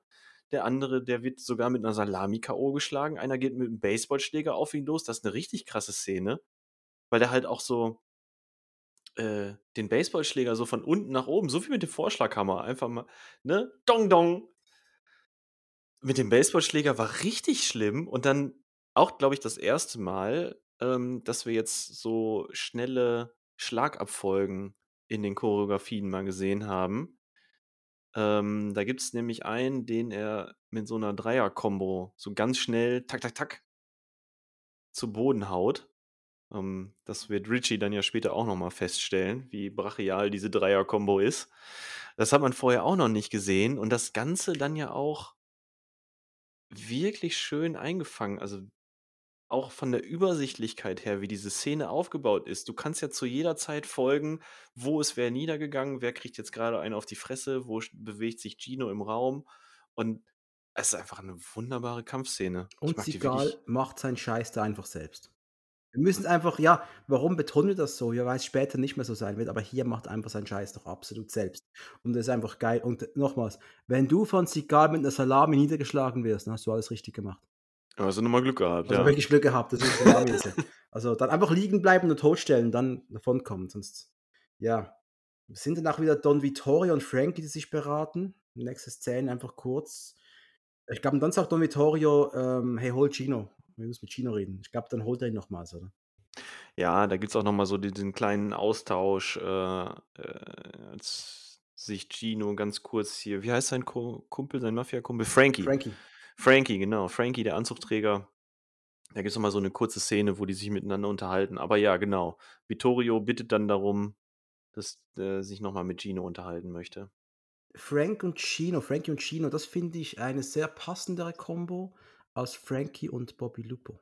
Äh, F Chino und Poppy-Lupo, sorry. Ja, ja, ja, ja, richtig. sie passt ich finde die Also gut, beiden einmal natürlich der Screentime geschuldet. Die Ja, ja, klar, den beiden natürlich. Charakteren wird mehr Screentime Aber eingeräumt, Frankie aber hat auch was Sympathisches an sich, muss ich sagen. Ich finde der das hat was Sympathisches an sich und das, was in den Szenen dann so wiedergegeben wird, deutet auch wieder darauf hin, dass die beiden sich wirklich seit Kindertagen kennen. Die sind zusammen aufgewachsen, die haben schon zusammen irgend 'ne Scheiße veranstaltet und, ähm, ja, da ist 'n deutlich deutlich herausgearbeiteteres freundschaftliches Verhältnis zwischen den beiden. Und, ähm, was aber immer wieder kommt dazwischen, das merkt man jetzt, wenn man den Film so durchanalysiert und durchspricht, diese Hundeszenen, wie du schon gesagt hast, die wirken dann schon etwas fehl am Platze. Jetzt frage ich mich sogar, wurden die noch nachträglich gedreht, um den Film noch auf eine gewisse Länge zu bringen? Denn wir sehen auch noch Chino, der einkaufen geht. Der geht Hundefutter kaufen für den kleinen Coraggio. Der hat einen Namen bekommen, Coraggio. Heißt wohl was wie mutiger oder irgend so was. Courage, Courage, äh, Courage. Nach der Verfolgungsjagd ist der Name berechtigt, ja. Ja, für Shaky Dog, ja, keine Ahnung. Also, ähm, und das Geile ist, er will gutes Hundefutter haben, der Chino, keinen radioaktiven Scheiß aus Jersey. Genau. Finde ich noch geil. Und was mir auch ganz gut gefällt, dieser Junge, der da die Regale auffüllt. Hast du den gekannt? Kennst Da habe ich nicht drauf geachtet, nein. Das ist 'ne Nebenfigur aus einer meiner liebsten Comedy-Serien, King of Queens. Ach Und was. Der hat in den ersten beiden Staffeln und noch 1, 2 Folgen in Staffel 3 hat er den Richie gespielt, einer der Kollegen von Doug von IPS. Richie. Der wurde dann Müsste jetzt rausgeschrieben. Der der kam Okay, müsste ich jetzt googeln. Okay, er war bei King of Queens dabei, Ja, okay. war Richie. Mhm. War hat mich sehr gefreut, Richie zu sehen. Nicht den Richie, den anderen Richie. War sehr schön, den so kurz zu sehen, ja. Äh, ja, wir sehen was Neues. Wir sehen die Billardhalle. Das ist auch so 'n toller Ort. Ich mag Billardhallen. Das ist auch so 'n richtig abgeranzter Laden, ne? Ja. Aber eigentlich auch wieder 'n schöner schöne Kulisse. Es ist 'ne coole Kulisse, halt einfach 'ne Riesenhalle. Ich denke mal, die war auch echt. Also, ich denke, die haben da einfach was gemietet: „Hey, lass uns da 'n Tag lang drehen und fertig.“ Dafür ja, glaube ich auch. Die haben's nicht gebaut. Das ist Ähm, wenn sie's gebaut hätten, dann wär's schon ganz schön aufwendig gewesen, auch von dem, was man so im Hintergrund da sieht. Ich meine, das ist ja 'ne riesige wirklich 'ne riesige Halle. Auch mit der Einrichtung her. Ich glaube, hätten sie die gebaut, wäre das karger gewesen. Ja, auf jeden Die Fall. Einrichtung wäre karger gewesen. Auf jeden Fall, ja, ja. Jedenfalls Und muss man ja auch sagen, man die durften da offensichtlich nicht so viel kaputt machen. Darf man ja auch mal so sagen. Ja, ist auch Das schwierig. deutet auch darauf hin, dass man dass sie's wahrscheinlich gemietet haben. Ja, aber ist auch schwierig, 'n Billardtisch kaputt zu machen. Na ja, aber ich sage mal, du hättest ja auch, äh, 'n riesigen Shootout da machen können, wo bei dem die Ja, die gut, bei dem alles zu Sachen, Bruch die geht. wo Ja, die gut. Trophäen zum Beispiel kaputtgeschossen werden und so. Ja, gut, hätten machen können, hätten machen aber aber nein, das da da das das ist 'n anderer Playground. Egal, cooler Ort auf jeden Fall. Cooler Ort und wir sehen auch Richies Bruder. Ich glaube, der heißt Vinny. Vinny. Das ist auch so 'n ganz unangenehmer, glitschiger Typ, auch so 'n den Anfangs, anfangs. Ich finde da da ja, am Anfang bin ich da auch bei dir, so jetzt in der Szene, da ist Vinny auf jeden Fall 'n merkwürdiger Kerl. Aber, ähm, das hat sich bei mir gegen Ende ein wenig geändert, Echt? der Würdest Eindruck. würdest du Mhm. mit dem was trinken gehen? Nein. Ich auch nicht. Nein. Ja, siehst du. Ich ehrlich gesagt wüsste ich nicht, mit wem ich aus dem Film ein Trinken gehen würde. Ich glaube mit keinem. Mit Coraggio. Ja, vielleicht. 'N Hund, logischerweise. Ja, genau. Vielleicht. Ähm, die Mafia macht Druck auf Richies Bruder und, äh, ja, aber was will er sagen? Er kann ja weiß ja nix. Er hat keiner hat ihn nicht gesehen. Ja, genau. Ja, die nutzen halt alle möglichen, ähm, Kontakte, die sie so haben und klar, äh, Richies Bruder ist da naheliegend und, äh, genauso gibt's ja dann auch schon äh, ich glaube, das war davor schon oder danach, die Szene, in der, ähm, Gino Richies Eltern Ja, besucht. die kommt grad jetzt, glaube ich, die nächste Szene. Das ist ja auch so was du siehst Mr. Madano, so 'n netter älterer Herr, äh, vor seiner Haustür, der verdächtig schnell die Haustüre zuzieht, muss ich noch sagen. Wo ich schon gedacht habe: „Oh“ Ist es so einfach? Ist der Film schon fertig? Ist er da? Er Kinderzimmer am Spiel mit dem Nintendo? Keine Ahnung. Ähm, nein, er ist natürlich nicht da, aber die Mardanos äh, lassen Gino rein und äh, du siehst dann auch die Mutter, die dann wirklich, oh Gino, Die Gino, richtig verzweifelt ist, bitte töte meinen Sohn nicht oh und Dio, puh. Dio, don't kill my son. Keine Mhm. Ahnung, mein Italienisch ist nicht sehr gut, aber es, ich glaube, es ist generell untertitelt, die Szenen, sind es automatisch, glaube ich sogar. Ja, ja, die sind äh, fest eingeblendet, untertitelt. Und ähm, ich finde es auch krass, wie Gino sagt, Richie war schon immer schlecht. Er war immer schon so. Mhm. Und, Richie war ähm, schon immer böse. Und er, gibt, er, er sagt, ey, ich gebe euch, wenn ihr ihn seht, hier ist sein Ausweg. Er soll sich einen Anwalt holen und sich stellen. Er gibt ihm über die Eltern, sollte er die Eltern kontaktieren, nicht gerade töten.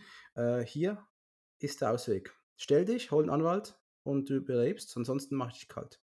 Das ist, es ist ganz einfach. Er sagt den Eltern im Grunde genommen, ey, ich bin heute Nacht unterwegs, um ihren Sohn zu töten. Ja, das ist ziemlich klar. Das ist schon ziemlich krass. Ja, das ist ziemlich krass. Und, aber trotzdem, du hast diese beiden Eltern, die wirken ja mega normal und nett. Der Mr. Madano, man hört auch später, das war immer ein guter Typ, auch zum kleinen Gino damals. Mhm. Frau, ganz nette, liebe Frau. Das sind anständige Menschen. Wie Ja. haben die es geschafft, dass zum einen der, der, der Sohn ein psychopathischer Killer wird und dass die Tochter, also ich nenne es jetzt mal äh, sowas wie eine bessere Edelnutte mit Puff ist. Was ist denn da passiert? Ja, Sind das, das ist die halt die Frage, ne? Umstände von Brooklyn, die sie Das gemacht das ist Brooklyn, ja. Brooklyn ist böse. Brooklyn Du ist böse. musstest, du musst dich einfach für eine Seite entscheiden. Und die dunkle Seite ist oft verlockender. Ja, und das hat Chino ist halt ein guter, der hat sich richtig entschieden. Das ist halt. Ja, wobei, Ja, wobei- Gino ist auch, ist auch sehr grau schattiert. Natürlich, keine Frage, das war doch ein Witz, ehrlich gesagt. Chino ist, ja, Chino ist, Chino okay. ist kein weißer Ritter, das ist was anderes. Das Absolut nicht, ne? Absolut nicht. Da Können wir auch nochmal drüber sprechen. Wir lernen äh, Rika kennen. Die ist gerade mit ihrer Schwester in ihrer Wohnung am Lernen. Die ist gerade am Englisch lernen, glaube ich, oder? Und schon tauchen Richie und seine Arschlöcher auf und ähm, wir lernen auch, dass Rika ist jetzt äh, retired. Das sollte uns wohl sagen, sie war mal eine Prostituierte und die will jetzt ihrem Geschäft nicht mehr nachgehen. Die will jetzt was anderes. Die arbeitet jetzt in einer Videothek. Toller Beruf, Videotheken. Gab es damals. Sie hat einen ehrlichen Job ergattert. Ich glaube, darüber ist sie sehr froh. Und die spürt auch direkt, da ist was funky. Am besten kein Widerspruch. Ich glaube, Ri- Rika muss ihr Comeback in ihrem alten Beruf geben für Mm, 24 ganz sicher Stunden. Sogar. Ganz sicher sogar. ganz, ja, ja. ganz wieder. Ich, ich war auch, ich war noch mehr besorgt Um die um Schwester. die Schwester. Mhm. Da war ich auch sehr froh, dass der Film das sehr äh, umschifft hat in Und dem kannst Moment. du mir jetzt sagen, was du willst. Aber der Richie hätte sich nicht die Rika, der hätte sich die kleine Schwester geknallt. Kannst du mir sagen, was du willst. Das ist mir ganz klar. Ich, ich, ja, die, War ja auch dann, ist ja auch in einem späteren Zeitpunkt, der kommt ja dann nochmal irgendwann dahin zurück. War ja kurz davor. ja, Da hat er die kleine Schwester schon im Arm und äh, Rika geht ja nur dazwischen. sagen wir so, die Game of Thrones Macher hätten sich auf die Szene geworfen. Die hätten Oh, ja, aber hallo, die hätten das, äh, ja, 15 Minuten wären daraus geworden. Gehen wir doch zurück in die Billardhalle. Mhm, besser ist das. Und jetzt wird's besser. Jetzt tauchte nämlich Chino in der Billardhalle auf. Und Oh es Gott, ist ja. eine der, wenn eine Szene für Steven Seagal und seine Filmografie steht, denn eigentlich die Billardszenen äh, in diesem Film. Was da passiert, sein, von, von seinem Auftreten, von der Arroganz, die er hat, von der Rechthaberigkeit, die er hat, von dem großen Mund, den er da schwingt. Ähm, es ist einfach großartig. Und im Hintergrund die Musik Don't Stand in My Way. Gino ist komplett insane. Er ist ins, ja, er ist wahnsinnig. Er ist Ja, er ist wirklich wahnsinnig in der. Szene. Und was er macht, Weil das hat ja auch nichts mehr mit, ähm, das ist keine Polizeiarbeit. das ist keine Polizeiarbeit, das ist Besessenheit. Ja, er ist völlig obsessed.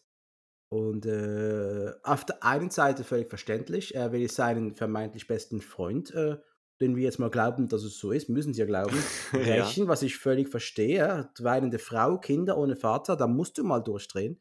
Aber er ist hier ein Berserker. Er dreht völlig durch und er geht jetzt einfach wahllos auf Menschen los.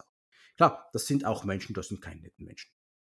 Also, der Typ mit Er provoziert sie schon hart, ne? Er provoziert sie wirklich hart, aber das sind halt auch Leute, die es gewohnt sind, äh, Schläge auszuteilen und die auch nicht davor zurückschrecken, mal eben ein bisschen Gewalt anzuwenden. Keine Frage. Er ist ja schon an die Richtigen geraten, um sich ein bisschen, um seinem Frust ein bisschen Luft zu machen. Ja, ja. Und er ist ja auch der eine Typ, dieser schmierige Mafia-Lappen von, äh, der auch bei Don Vittorio ist. Lungert auch darum. Der ist auch da und äh, sag mal, du tanzt ja hier auf vielen Hochzeiten, ne? Macht diesen geilen Move, macht er, man tanzt ja vielen Hochzeiten, macht er irgendwie. Das ist richtig geil. Das könnt ihr es leider nicht sehen, wie ich da meine Ärmel äh, verschränke, aber es war großartig. Ähm, schupft einen in die Telefonkabine zurück und geht hinter die Bar. Und hinter der Bar wird es echt recht widerlich. Denn er fragt jetzt, oh, was sind, was sind das für Trophäen? Wer ist hier Boxer? Und dann der Barkeeper, ich bin Boxer. Der, der Typ hat nichts gemacht. Der hat absolut Nein, der nichts gemacht. Barkeeper wurde, wurde, der hat den Barkeeper vorher noch einmal so richtig feste weggeschubst und der verpieselt sich dann direkt. Ja. Und äh, schmeißt ja einem dann noch so ein Würstchen hin. Na, wem gehört das kleine Ja, Würstchen hier? Und ich, das ist, wenn, wenn's, wenn diese Szenen, und ich nehme jetzt schon mal, wir haben diesen improvisierten, hat Sigal das nicht mal schlecht gemacht. Wem gehört das kleines Würstchen? Könnte sein, ja. Wahrscheinlich hat er die Anweisung bekommen, jetzt misch die mal ein bisschen auf und äh, sieh mal ein bisschen zu. Und dann kannst du hinter der, kannst du ein paar Gläser kaputt machen und was dir sonst noch so einfällt, das, das ähm, improvisiert wäre. Nein, nein, das ist, das ist Ah, einfach, hat einfach gewütet. Hat einfach Ich weiß gewütet. nicht, ich weiß nicht. Ja, so kannst du. Aber das macht er diesen Film ja oft jetzt auch. Dinge rumschmeißen im Film. Dinge hochwerfen und rumwühlen. Und das macht er ja Oh ja, das mehrmals er im gut. Film. Das ist ja völlig ein Berserker-Sigal hier. Und nochmals, der Barkeeper, der hat ihn zum Boden geschmissen, der Typ hat sich nicht gewehrt. Sagt, und dann wird er von Chino provoziert. Du bist ein Boxer? Du? Ein harter Hund? Ja, für dich reicht's noch. Dann mach mal. ja, dann, dann Und das hat er ja. nur gemacht, damit ihn so richtig auf die Fresse hauen kann. Also es Er, hatte nur jemanden provoziert, der den ersten Schlag setzt. Ja. ja. Und der, Genau. Maf der Mafia-Heini sagt dann auch, du bist nichts ohne deine Marke und deine Waffe. Und dann kommt eigentlich die Szene, dann kommt eigentlich dieser Moment, der, der ist so stereotyp eigentlich, ne? So stereotyp. Ich, mich würde echt mal interessieren, wann das das erste Mal ein Filmcharakter gemacht hat. Aber natürlich zieht er seine Waffe, entlädt die, ne, lädt die durch, ne, legt alles daneben. Hat seine Polizeimarke um den Hals. Das Genau. ist die, eure Trophäe. Holt sie euch, holt sie euch. Genau. Komm, get some. Und das heißt, und der Mafia sagt 10.000 für, sind's 10.000? 5.000? 5000. 5.000 für seine Marke. Mhm. Ja, dann geht's los, Mann. Dann geht's einfach dann geht's los. los. Das kann man nicht mal in Worte fassen, wie er die Er Leute hat aus dem übrigens zu dem Zeitpunkt, darf man, muss man auch erwähnen, ne, dass äh, er hat sich das Handtuch von dem Barkeeper geschnappt. Das ist nämlich der Moment dann. Boah, und das ist wirklich, das habe ich auch vorher noch nie gesehen. Also was er Weil macht, normalerweise er geht es ja packt immer eine- darum, ja, er packt eine möglichst- Billardkugel da rein. Hä? genau, er packt eine Billardkugel in dieses Handtuch und äh, dreht die dann so auf, dass er wirklich so eine Art Knüppel hat. Ja. Mit der Billardkugel vorne drin. Und ich habe sowas wirklich. Ich, mir fällt auch nichts Vergleichbares ein. Nein, das hat keiner mehr gemacht. nicht. Nee. Nein. Nie sowas gesehen, nie mehr gesehen. Ich habe gesehen, dass So Leute. ein guter, so ein unangenehmer Einfall. Ja, ich habe gesehen, dass Leute mit Billardkugeln abgeschossen worden sind. Das war, glaube ich, in diesem einen Jet Li-Film, den ich mit Sergei besprochen habe. Kiss of the Dragon. Da wurden, glaube ich, Leute mit Billardkugeln außer Kraft gesetzt. Meine ich noch zu wissen, aber nicht so. Nicht im, Tü nicht, nicht im, im, im Taschentuch quasi. Also er benutzt das Ding ja im wahrsten Sinne des Wortes als Totschläger. So, und äh, denn der, der erste kriegt ja auch direkt einen mit. Hier dieser Tattoo, der nur Tattoo genannt wird. Und der kriegt ja direkt einen in die Fre der kriegt direkt einen in die Fresse und spuckt seine Zähne auf den Billardtisch. Ah. das ist unangenehm. Es ist richtig unangenehm, aber es ist auch so zum Abfeiern irgendwie. Und, äh, also, und da gibt es doch diese schöne, absurde Szene vorher, als er, als er nach oben schießt. Er schießt doch in die Decke.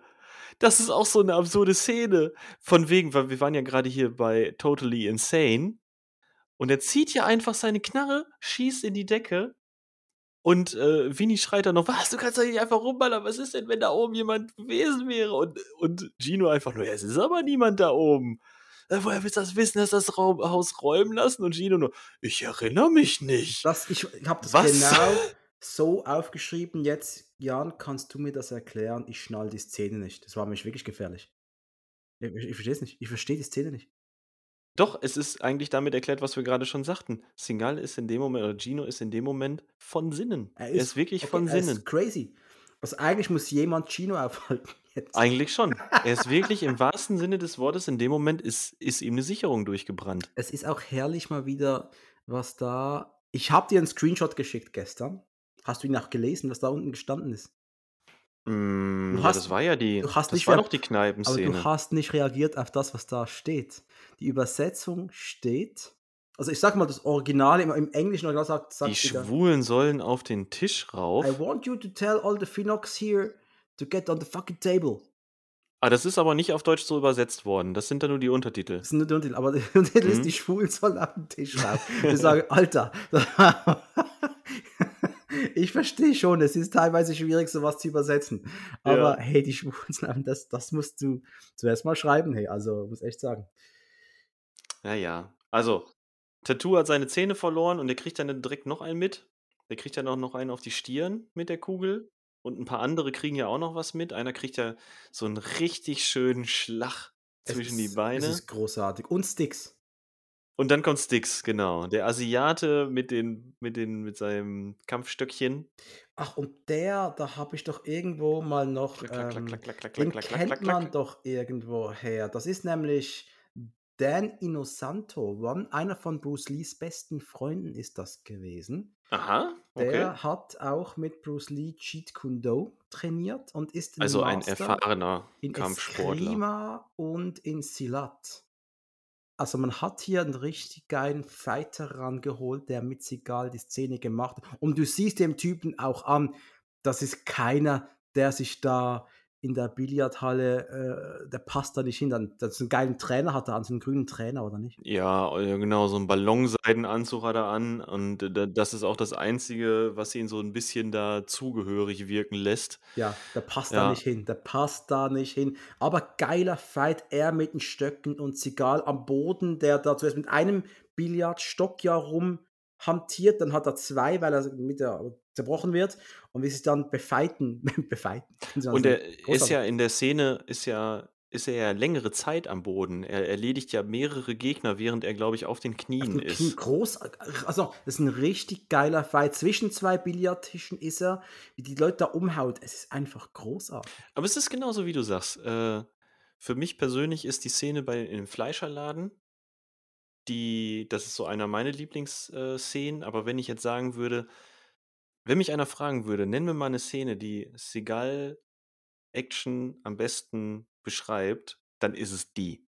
Ja, die und Marked for Death, äh, beim Juwelier. Das ist halt das Ja, ist für mich ich fi die schwierig. noch in gut, du hattest mit for Death dieses Erlebnis, dass du den so oft gesehen hast, ne? Ich hatte quasi jetzt mit Out for Justice so mein Ja, ja.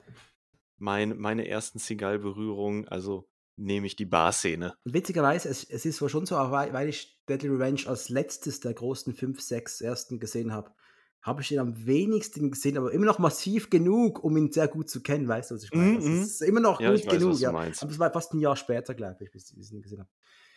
Ja, und dann kommt halt, ähm, was passiert dann noch? Äh, ja, Anybody Seen Richie? Hä? Ja, genau. I'm gonna keep coming back until somebody remembers seeing Richie. Und das ist einfach so eine, ohne Musik, einfach nur Sigals Fresse groß, Anybody Seen Richie. Genau, Und, und dann geht er wieder raus. Das ist schon ziemlich geil. Ja. Ach, sie ja, das ist einfach ja, er ist er hat völlig den Verstand verloren und er ver vermöbelt die Leute in diesem Laden, ähm, und ist völlig auf sein Ziel fixiert, ohne noch irgendwie sich um irgendwelche, ähm, ja, Kollateralschäden zu kümmern. Ab, absolut, absolut. Und äh, wir bekommen eine weitere Nachtmontage jetzt, wo wir sehen die Polizei auf Razzias, wir sehen Stripper Chino im Wagen mit Frankie am mhm, Reden. genau, so eine kleine Montage, ne, von Nutten am Labern. Äh, nochmals, die wollen einfach zeigen, Brooklyn lebt, da geht was, da passiert was, da, ja, auch ziemlich wieder belebte Straßen. da, da, da ist irgend, das Ding lebt einfach, alles lebt Irgendwelche. Clubs werden hochgenommen, äh, das Ganze zu so groovigem 90er Jahre Hip-Hop. Ja, ja, äh, richtig, und richtig, richtig urban, richtig passend. Ich liebe es. Wir Und dann hören. kommt doch die Szene hier mit äh, Vittorio, Ja, ne? wir Das, sehen, ähm, wir sehen, äh, wir hören. Mafia-Musik, wir, wir sehen den Ja, Mafia-Boss im, Mafia-Musik, genau. Mafia-Pool. Das ist einfach so. Und einfach, wir sehen diesen Pool auch nur, ich will mit Gino sprechen. Teilweise sind diese Mafia-Szenen schon ein bisschen merkwürdig. Hol mir Ja, Gino, weil die so kurz sprechen. sind und weil, Ja, so, weil du sie auch gar nicht verorten kannst. Ne? Du weißt nicht, wo spielt das jetzt. Das ist ja immer nur in einem Raum, auch äh, nur wenige Einstellungen und dann auch die danach folgende Szene, als sie sich dann ja wirklich zum Essen treffen. Ne? Die Kamera hält ja nur auf eine so eine Sitzgruppe drauf. ja, ja. Ich denke einfach, in- ja, ja, ja. Aber Ganz kurze Dinger immer nur. im Auto sehen wir jetzt noch kurz Richie. Denn da gibt es eine wunderbare Geschichte um eine Maus. Ach, die ist noch Die dazwischen. kommt dazwischen, ja. Da kommt eine Mäuse-Geschichte. Die finde ich insofern ganz interessant, die Szene, weil, ähm, weil, weil, weil man da schön merkt, wie es in, wie es in Richie brodelt. So seine Handlanger unterhalten sich darüber, dass einer von denen irgendwie 800 Dollar für sein Apartment ausgibt und der hätte dann eine Maus und äh, wie man die denn da rauskriegen könnte und so. Also eine, eine völlig uninteressante, unwichtige Geschichte. Und du siehst richtig, wie Richie immer angepisster ist und dann ja auch irgendwann explodiert und sagt, ich will jetzt nichts mehr hören von dieser Scheißgeschichte mit der Maus. Scheiß Maus. Aber es ist, merk es ist eine merkwürdige Szene einfach. Mm, ich würde sagen, ich würde sagen, ähm, die kannst du so interpretieren, dass sie einfach nur mal verdeutlichen soll, ähm, das ist Richies letzte Nacht. Er weiß das, alle anderen wissen es nicht, deswegen unterhalten die sich über so eine Scheiße. Ähm, aber er weiß das und deswegen will er auch verdammt nochmal so unwichtiges Zeug nichts hören. Der will nochmal richtig einen drauf machen und ähm, darum geht's ihm. Ja, ist einfach nur nochmal so ein bisschen Charakterzeichnung, auch wenn es merkwürdig verpackt ist, ja, das gebe ich schon zu. Total, total. Ja, Don Vittorio und Chino treffen sich wieder in einem Restaurant. Diesmal, es ist ein besserer Schuppen, auch wenn wir nicht viel von ihm sehen. Und äh, Chino sagt knallhart, ich habe sie nie gemocht, Don Vittorio. Habe ich nicht verstanden. Ich auch nicht. Weiß ich nicht, warum der da in dem Moment So angriffig ist, oder? ähm, so angriffig ist, genauso übergriffig. Warum stößt er da Vittorio so, so vor den Kopf? Nur um klarzumachen, dass er mit der Mafia da nichts zu tun haben will. Weil das Treffen hat ja schon stattgefunden vor dem Hintergrund, dass Vittorio Gino in irgendeiner Weise beeinflussen möchte. Ja, ja, aber es, es, es, es gibt auch gar keine Intention. Vittorio wirkt nicht böse, macht überhaupt nichts. Er sagt, doch, du bist einer, das warst du immer. Und Sigal sagt, nein, bin ich nicht. Und das ist es. Und ich glaube, die Szene nachher, Frankie und Gino auf der Straße, ist die bessere Szene, denn da da erzählt ja Gino auch die Geschichte von Onkel Pino. So, ich habe eine These. Die These lautet, Gino will sich nicht eingestehen, dass er mehr Mafia und mehr Gangster ist, ähm, als, er, als er selber vorgibt zu sein. So. Ja, das passt gut, ja. Und er kann sich das nicht eingestehen, geht aber trotzdem zu Vittorio und Vittorio legt den Finger mit seinen Worten oder generell in, mit seinem Gehabe in die Wunde. Quasi. Er sagt, ja, du bist einer von uns. Und Gino, der da eigentlich sein ganzes Leben lang gegen gekämpft hat oder auch immer noch gegen kämpft, ähm, fühlt sich in dem Moment so vor den Kopf gestoßen, dass er nicht anders kann, als so abweisend zu reagieren. Weil er das, ja, weil er, weil er sich ertappt fühlt, vielleicht. Ja. Ja. Denn das passt gut zu der Szene, die danach kommt, als er dann mit Frankie draußen äh, rumläuft und äh, dann ähm, diese Geschichte erzählt. Genau, diese, diese richtige, das ist eine richtige Mafiosi-Story, oder? Ja, die hätte auch eins und eins irgendwie bei, Goodfellas. bei, bei Goodfellas oder bei Casino oder so reinschreiben können. Genau. Und jetzt kannst du es mir noch, bitte lass mal die Namen noch auf den Zungen zergehen. Pino und Gino. Pino und Gino, Schön, ja, da oder? waren richtige ähm, Virtuosen an, in, an der Namensfindung beteiligt. Ich wollte immer Gangster werden. Er sagte sogar den gleichen Spruch wie äh, Ray Liotta in Goodfellas. Ich wollte immer Gangster werden. Und ähm, er erzählt halt die Geschichte von Pino, äh, der da einen Typen in den Kofferraum gesteckt hat und dann wollten sie ins Kino gehen und irgendwas. Und, äh, Aber was macht die Szene? Was, was erzählt sie konkret? Nicht viel. Sie will Gino Felino interessanter machen, aber wir wissen schon, er ist ein harter Motherfucker. Also es, Ja, sie macht nicht nur die, sie macht nicht nur Gino Felino interessanter, sie macht auch die Beziehung zwischen Gino und Frankie interessanter. Denn Frankie, ähm, er hat meiner Meinung auch die deutlich passenderen Worte in der Szene, denn er sagt ja hier, Gott ist ein Puppenspieler und wir hängen alle an seinen Fäden und so und wir können halt nicht aus unseren Rollen.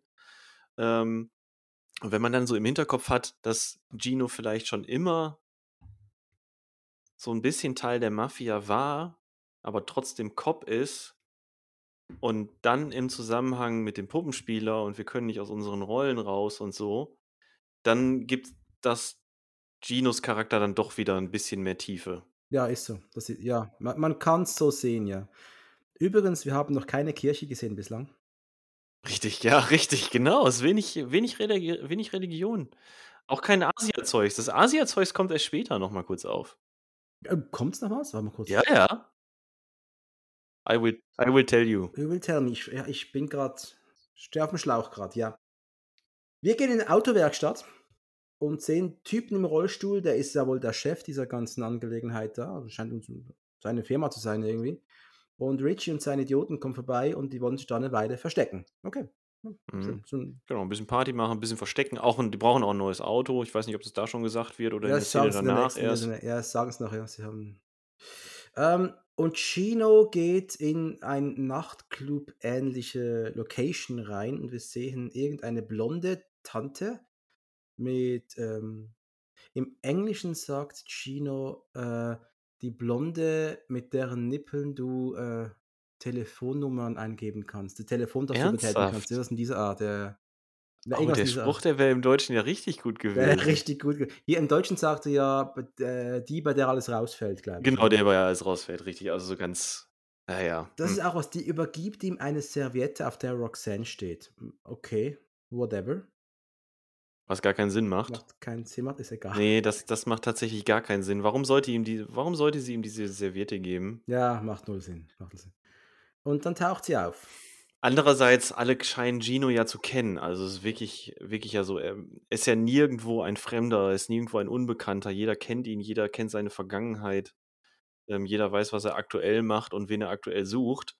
Also vielleicht vor dem Hintergrund, dass Brooklyn wirklich nur so ein kleines Dorf ist in diesem Film, kann man es dann vielleicht schon irgendwie herleiten, auch wenn es. Es ist einfach, aber du musst als Es ist dünn. Zuschauer, du musst als Zuschauer dir zu viel zurechtlegen, damit es passt. Und das ist sehr, sehr dünn. Ähm, sie, Aber dann taucht sie auf. sie taucht auf. Patty, gespielt von Gina Gershon. Gina Gershon. Immer nett anzusehen. Ich habe sie mal im Film Driven, den ich mit Tom besprochen habe, äh, habe ich sie als abgehangenes Fleisch bezeichnet. Ja, sie wirkt halt einfach, äh, da in diesem Film wirkt sie halt wirklich so eine alte, äh, was sag ich was. Und hier, sie ist halt Gina Gershon, äh, Face Off. Äh, Face off, genau. Strip Striptease? Showgirls. Showgirls, sorry. Showgirls, also man, ja, Gina Gershon, man kennt sie. Auf jeden Fall. Ja. Selbst wenn man die Filme nicht unbedingt gesehen hat, aber ich wette, das Gesicht hat man schon mal irgendwo gesehen. Das ist schon sehr. Gesicht oder den Körper hat man schon mal irgendwo gesehen. Ähm, ja, und auch hier das übliche Spiel. Wo ist dein Bruder? Wo ist Richie? ey, Gino fühlt sich auch wieder wieder so, wie so ein, boah, so ein richtiger Bully Jetzt stell dir mal vor, du in der gehst. Szene. Ich habe auch Freunde, die haben Schwestern. Okay? Aufgewachsen mit einem. Wir haben Thomas, der Thomas, ne? Namens Thomas. Hat eine Schwester, die Steffi. Hast du das Gefühl, ich würde bei der auf, da wenn Thomas Scheiße baut, würde ihr Büro auseinanderrupfen, Dinge rumwerfen. Vorher noch den, ähm, Liebe Grüße. Vorher noch den Bodyguard irgendwie die Treppe runterschubsen. Denkst du, ich würde das machen? Also, wir- ah, completely crazy. Und über und krass Ja, ist. Gino ist completely out of his mind. Ja, und übrigens die Steffi, nee, nicht die Steffi, die, wie heißt sie? Patty. Patty Die. und äh, Richie gleichen sich 0,0. Also das, da hat der Nein, Gott das- die Gene das- ganz gemein verteilt, denn die Patty Das ist wirklich sehr, sehr merkwürdig verteilt. Ähm, kann mir nicht vorstellen, dass die beiden verwandt sind. Und auch die Madanos. Die- Die Patty passt zu den Eltern, aber nicht der Sohn. Das passt nicht dazu. Der ist adoptiert gewesen vielleicht. vielleicht, ja. Das wäre es gewesen. Es ist ein Adoptivkind. Puh, Böse Gene in sich. Da, keine Ahnung, keine Ahnung, es geht jetzt zu weit. Naja. Es geht massiv zu weit. Ähm, und äh, Chino nimmt Patty mit aufs Polizeirevier.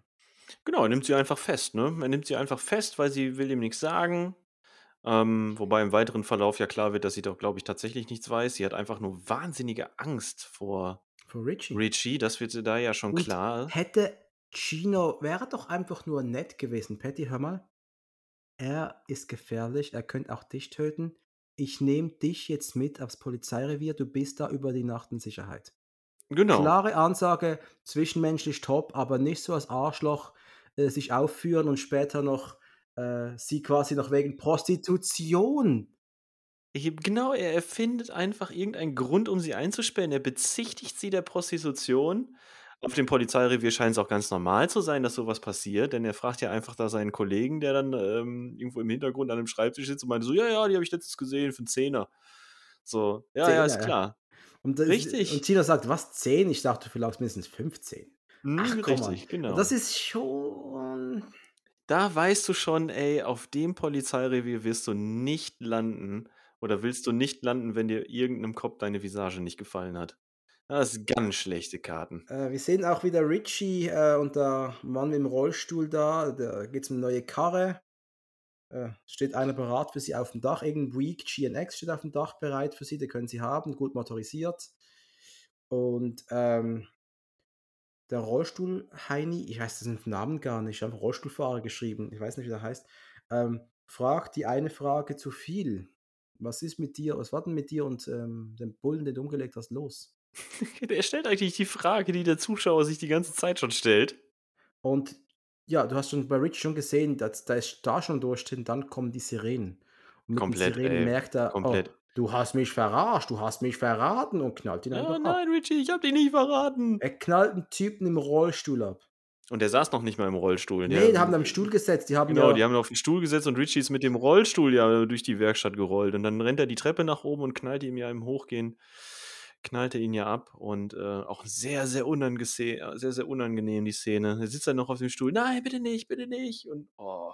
das ist das schon waren- übel, übel, übel. Nochmals, der Film ist übel, in vielen Szenen einfach ganz böse. In den Szenen übrigens, ne, auch die ganzen Handlanger von Richie, die gucken ja die ganze Zeit, die sind ja permanent schockiert eigentlich über das, was Richie macht. Da ist ja keiner dabei, der das irgendwie geil findet, was da gerade passiert. Die machen das wirklich nur wegen dem Geld, sind die noch bei dem, ne? Vielleicht auch aus Angst. Weil wenn sie jetzt, wenn einer von denen einfach gegangen wäre, dann ähm, hätte ja durchaus die Möglichkeit bestanden, dass der auch von auf Richies äh, Liste landet. Ja, und äh, du gehst da nicht weg. Also Genau. du, du stirbst mit Richie, es ist ganz klar. Also die hoffen, die kommen irgendwie durch, aber Sie haben auch eigentlich nach dem Mord an, spätestens nach dem Mord an der Passantin ganz am Anfang, hatten sie auch alle gar keine andere Wahl mehr. ja.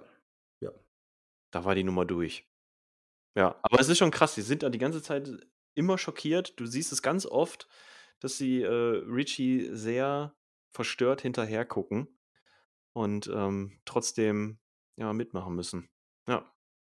Ja, und äh, Gino derweil öffnet mal die Schublade in Bobbys Schreibtisch und wühlt da ein bisschen rum. Übrigens hier auch wieder, ne? Die Szene auf dem Polizeirevier. Ich finde, dieses Polizeirevier ist auch wieder so schön lebhaft. Ich werde nicht müde, das in, in dieser Besprechung äh, zu sagen, weil es auch einfach mal erwähnt werden muss. Leute, achtet mal auf dieses Polizeirevier im Hintergrund. Diese Aktenberge auf den Schreibtischen. Das ist fantastisch, wie das aussieht. Ja, du, du magst Das ist so Unordnung, Das lebendig. ist schön, du hast nicht gerne Ordnung, das finde ich toll. Nein, äh, es ist, es, es wäre echt, vielleicht war es Ja, ein echtes nein, ich mag einfach lebendige Orte in Filmen, so die, die, wo das gut rüberkommt. Und das kommt da sehr, sehr gut rüber. Ja, absolut, absolut. Nochmals atmosphärisch von, von Locations hat der Film das alles absolut richtig gemacht. Das können wir gar nichts sagen dagegen. Ähm, Mr. Madano. Ne, Quatsch, wir sind immer noch im Schreibtisch Ja, äh, genau, wir müssen noch kurz klären, dass äh, Gino sich doch jetzt endlich mal dem Schreibtisch von seinem äh, erschossenen Partner widmet und da eine äh, Schublade aufbricht, beziehungsweise erstmal so ein bisschen rumwühlt und dann die Schublade aufbricht und dann über merkwürdige Polaroid-Filme, äh, Fotos stolpert. Da sieht man dann nämlich Bobby Lupo ähm, in Stellung, in Hab-8-Stellung. Kann man sagen. Mit einer Frau, die für mich im ersten Blick ausschaut wie seine Frau. Ich habe es nicht geschnallt. Ich habe gedacht, ah, der hat Nacktbild mit seiner Frau. Ja, ja, ich weiß, dass ich da beim ersten Mal damals auch arge Probleme hatte, an der Stelle der Story noch zu folgen, ähm, weil ich habe das nicht geschnallt.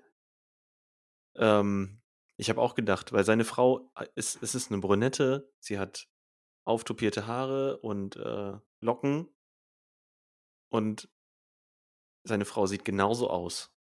Warum hätte es nicht offensichtlich rothaarig sein können? Genau. Und es ist auch nicht so, dass das Bild wirklich vor die Kamera gehalten wird, dass man mal eine Nahaufnahme vom Gesicht sehen könnte auf dem Bild oder so.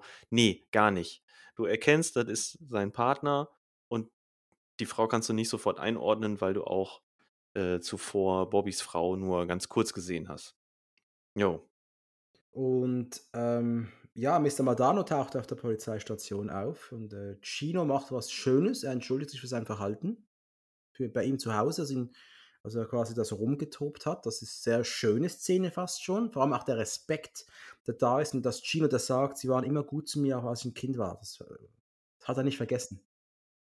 Ich finde die Szene mit dem Vater auf dem Revier ist so das Emotionalste, was, äh, der Film so ist so die emotionalste Szene des Films eigentlich. Ja, weil der Vater so gut spielt, weil er so gebrochen ist. So Da haben wir's genau da haben wir genau die Feststellung, die wir schon so oft getroffen haben, wenn Seagal da einfach den richtigen Schauspielpartner hat. Dann geht die Hm. Szene gut, ist Szene meistens gut, Dann ja. funktioniert die Szene, dann dann kann er selber auch 'n bisschen glänzen in der Szene, weil du sagst ja richtigerweise, es ist 'n sehr sehr respektables Verhältnis zwischen den beiden. Ähm, Und der Vater auch Gino sagt entschuldigt sich. ja, der Vater auch noch erwähnt: „Hey, es kein Vater sieht es gern, wenn sein Sohn zu einer Bestie wird.“ So was in dieser Art sagt er. Mhm. Und er gibt Gino nach der Erlaubnis ja im Grunde genommen das Okay, dass er jetzt wirklich losgehen kann, um Richie fertig zu machen. Denn er sagt ja auch: „Ich möchte, dass es jetzt endet.“ „Ich habe Angst um das Leben meiner Familie.“ Ja, mit tränenüberströmtem Gesicht gibt er Gino die Erlaubnis, das zu tun, was getan werden Ja, muss. ich habe geschrieben: „Gino Und versteht und wir auch.“ Ja. Ja, ist ganz klar. Genau. Und das ist einfach Sogar der Vater sagt: „Du darfst das jetzt machen.“ Ja. Und das ist schon durchaus 'ne wichtige und auch bewegende Szene. Genau, genau. Und, ähm, wir gehen schon wieder zu Richie. Ist auch geil, wie es immer hin und her wechselt. Es ist Richie, Ey, alle paar Gino, Minuten. Richie, Bam, bam, bam, bam, bam. Du komm du kommst kaum mit. Es sind so viele Szenenwechsel, die es gibt. Richie und seine Kollegas, äh, hören den Polizeifunk ab. Die haben nämlich verlangt von dem Mann im Rollstuhl: „Brauchen Wagen Polizeifunk.“ Das war smart. Ja, genau, genau. Und da taucht dann, äh, der Name Gino plötzlich im Polizeifunk Genau, auf. Gino ist bei seiner Frau oder fährt fährt zu seiner Frau. Genau, er soll mal seine Frau besuchen. Genau, und, ähm, Gino und Victoria beim Reden. Und was ich ganz merkwürdig fand, Gino fährt vor, Vic Vic wartet vor ihrem Haus, äh, und du siehst ihr schon an, dass sie ihn wieder ganz toll findet. Warum? Was ist passiert? Ich habe keine Keine Ahnung. Es Ahnung. sind keine 24 Stunden vergangen. Seit von einer seit von einem Scheidungstermin und dass Gino die Angelegenheit doch schnell erledigen sollte. Ja, und plötzlich, äh: wurde. „Willst du reinkommen, noch was essen? Hast du Hunger? Hm?“ Ja, genau. „Willst du noch hochkommen 'n Espresso trinken?“ So, das sagt sie, glaube ich. Zuerst essen, Also also quasi aber schon gegessen hat und dann später will sie mit Koff mit Kaffee locken. Also Richtig, ja, genau. also, Und alles klar. plötzlich, äh, wieder also, ich ja. Mer merk also das noch mal nicht drüber nachdenken. Vielleicht merkt sie einfach: „Ach Gott, mein Gino. Ach, das ist so 'n herzensguter Mann und jetzt hat er grad so viele Bobbys gestorben. Hey, ich liebe ihn immer noch. Es ist ach, er ist der Beste.“ Mhm. Keine Mhm, Ahnung. Ich genau. kann's mir nicht erklären. Ich kann's mir nicht erklären. Ja. Man wollte da einfach noch mal so 'n so 'n passendes man wollte vielleicht auch so 'n bisschen auf 'n Happy End noch hinaus hier hier arbeiten, auch wenn der Film das gar nicht nötig hat. Das sind alles so Komponenten wie der wie der Hund und so. Das sind überflüssige Begleiterscheinungen in diesem Ich Film. glaube, Seagal hat am Dialog einiges geschraubt. Denn er wollte ich glaube, Seagal wollte als Schauspieler ernster genommen werden. Denn er hat sich diese Dialoge mit Pino, die Geschichte, hier auch jetzt die Geschichte hier kommt die Story diesen alten Mannes, der Scheren und Messer geschliffen hat. Wie Seagal das erzählt, dieser lange, ruhige Dialog. Ich glaube, das war Seagals Versuch als Schauspieler ein neues Level zu erreichen. Das könnte sein, ja. Kann es mir nicht anders erklären. Diese, diese Szenen bringen absolut nichts. Ja, sie zeigen nochmal, dass Gino eine Vergangenheit hat. Er hat bla, bla, bla, auf jeden. Fall ein neues Level als Schauspieler erreicht. Als Creep. Ja, war aber schon vorher. Ja, pass auf. Als Creep. Weil er sagt ja in dieser Geschichte, er erzählt dann ja von seinem Vater, dass er Scheren geschliffen hat und Ja. jeden Tag rausgegangen ist und dann kam aber maschinelle sch- gefertigte Scheren, er hatte immer weniger zu tun und so. Und dann erzählt er ja irgendwann, und dann habe ich meinen Vater einen ganzen Sommer lang Gestalkt. ich ihm nachgegangen ne, und habe ihn gestalkt, genau. und sagt dann im nächsten Satz, und irgendwann fing er an, daran kaputt zu gehen. Und, und klar, er meinte damit natürlich, er ging daran kaputt, dass keiner mehr zu ihm gekommen ist, ne? Aber das kommt so unmittelbar nacheinander. Und naja, also mit anderen Worten, Gino Fellino hat äh, seinen Vater Kaputt zu Tode gestalkt, gestalkt. Ja. Großartig. Schön, dass du es bemerkt. Großartig. Und eigentlich ist es ja, er holt ja so lange aus, diese Geschichte geht, ja über ein paar Minuten, er holt ja so lange aus, nur um am Ende zu erzählen, dass ähm, Richies Vater, Papa Madano, ihm ja immer wieder ein paar Groschen zugesteckt hat, damit äh, Gino auch mit den anderen Kindern mal wegfahren konnte und so, mal was machen konnte und so. Der ganze, diese ganze Geschichte dient wirklich ja nur dazu, die Beziehung von Gino zu den zu der Familie Madano Ja, zu festigen, ähm, zu zeigen, zu wie, festigen, was, was für genau. ein guter Mann dieser Madano eigentlich ist, und dass er Genau. jetzt quasi seinen Sohn töten muss. Und warum er, er sagt in der Szene ja auch selber, er war besessen. Ne, da stellt er in der Szene ja selber fest, er war besessen. Bis jetzt. Was auch die Bar-Szene sehr schön erklärt. Er räumt sich dann ja ein, wirklich von Sinnen gewesen zu sein.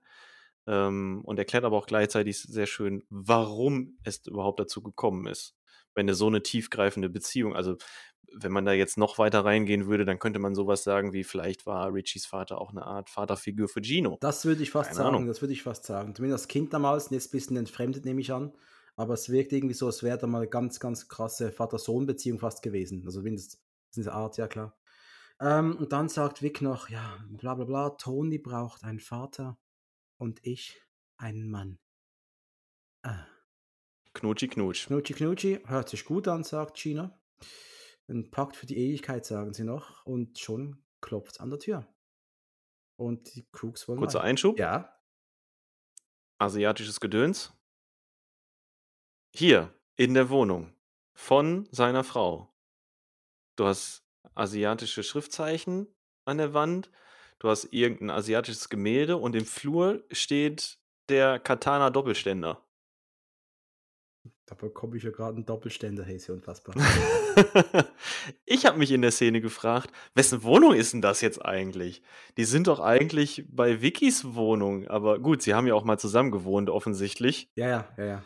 Also mag das vielleicht noch so Überbleibsel von Gino sein, als er da gewohnt hat, aber es ist auch wieder drin.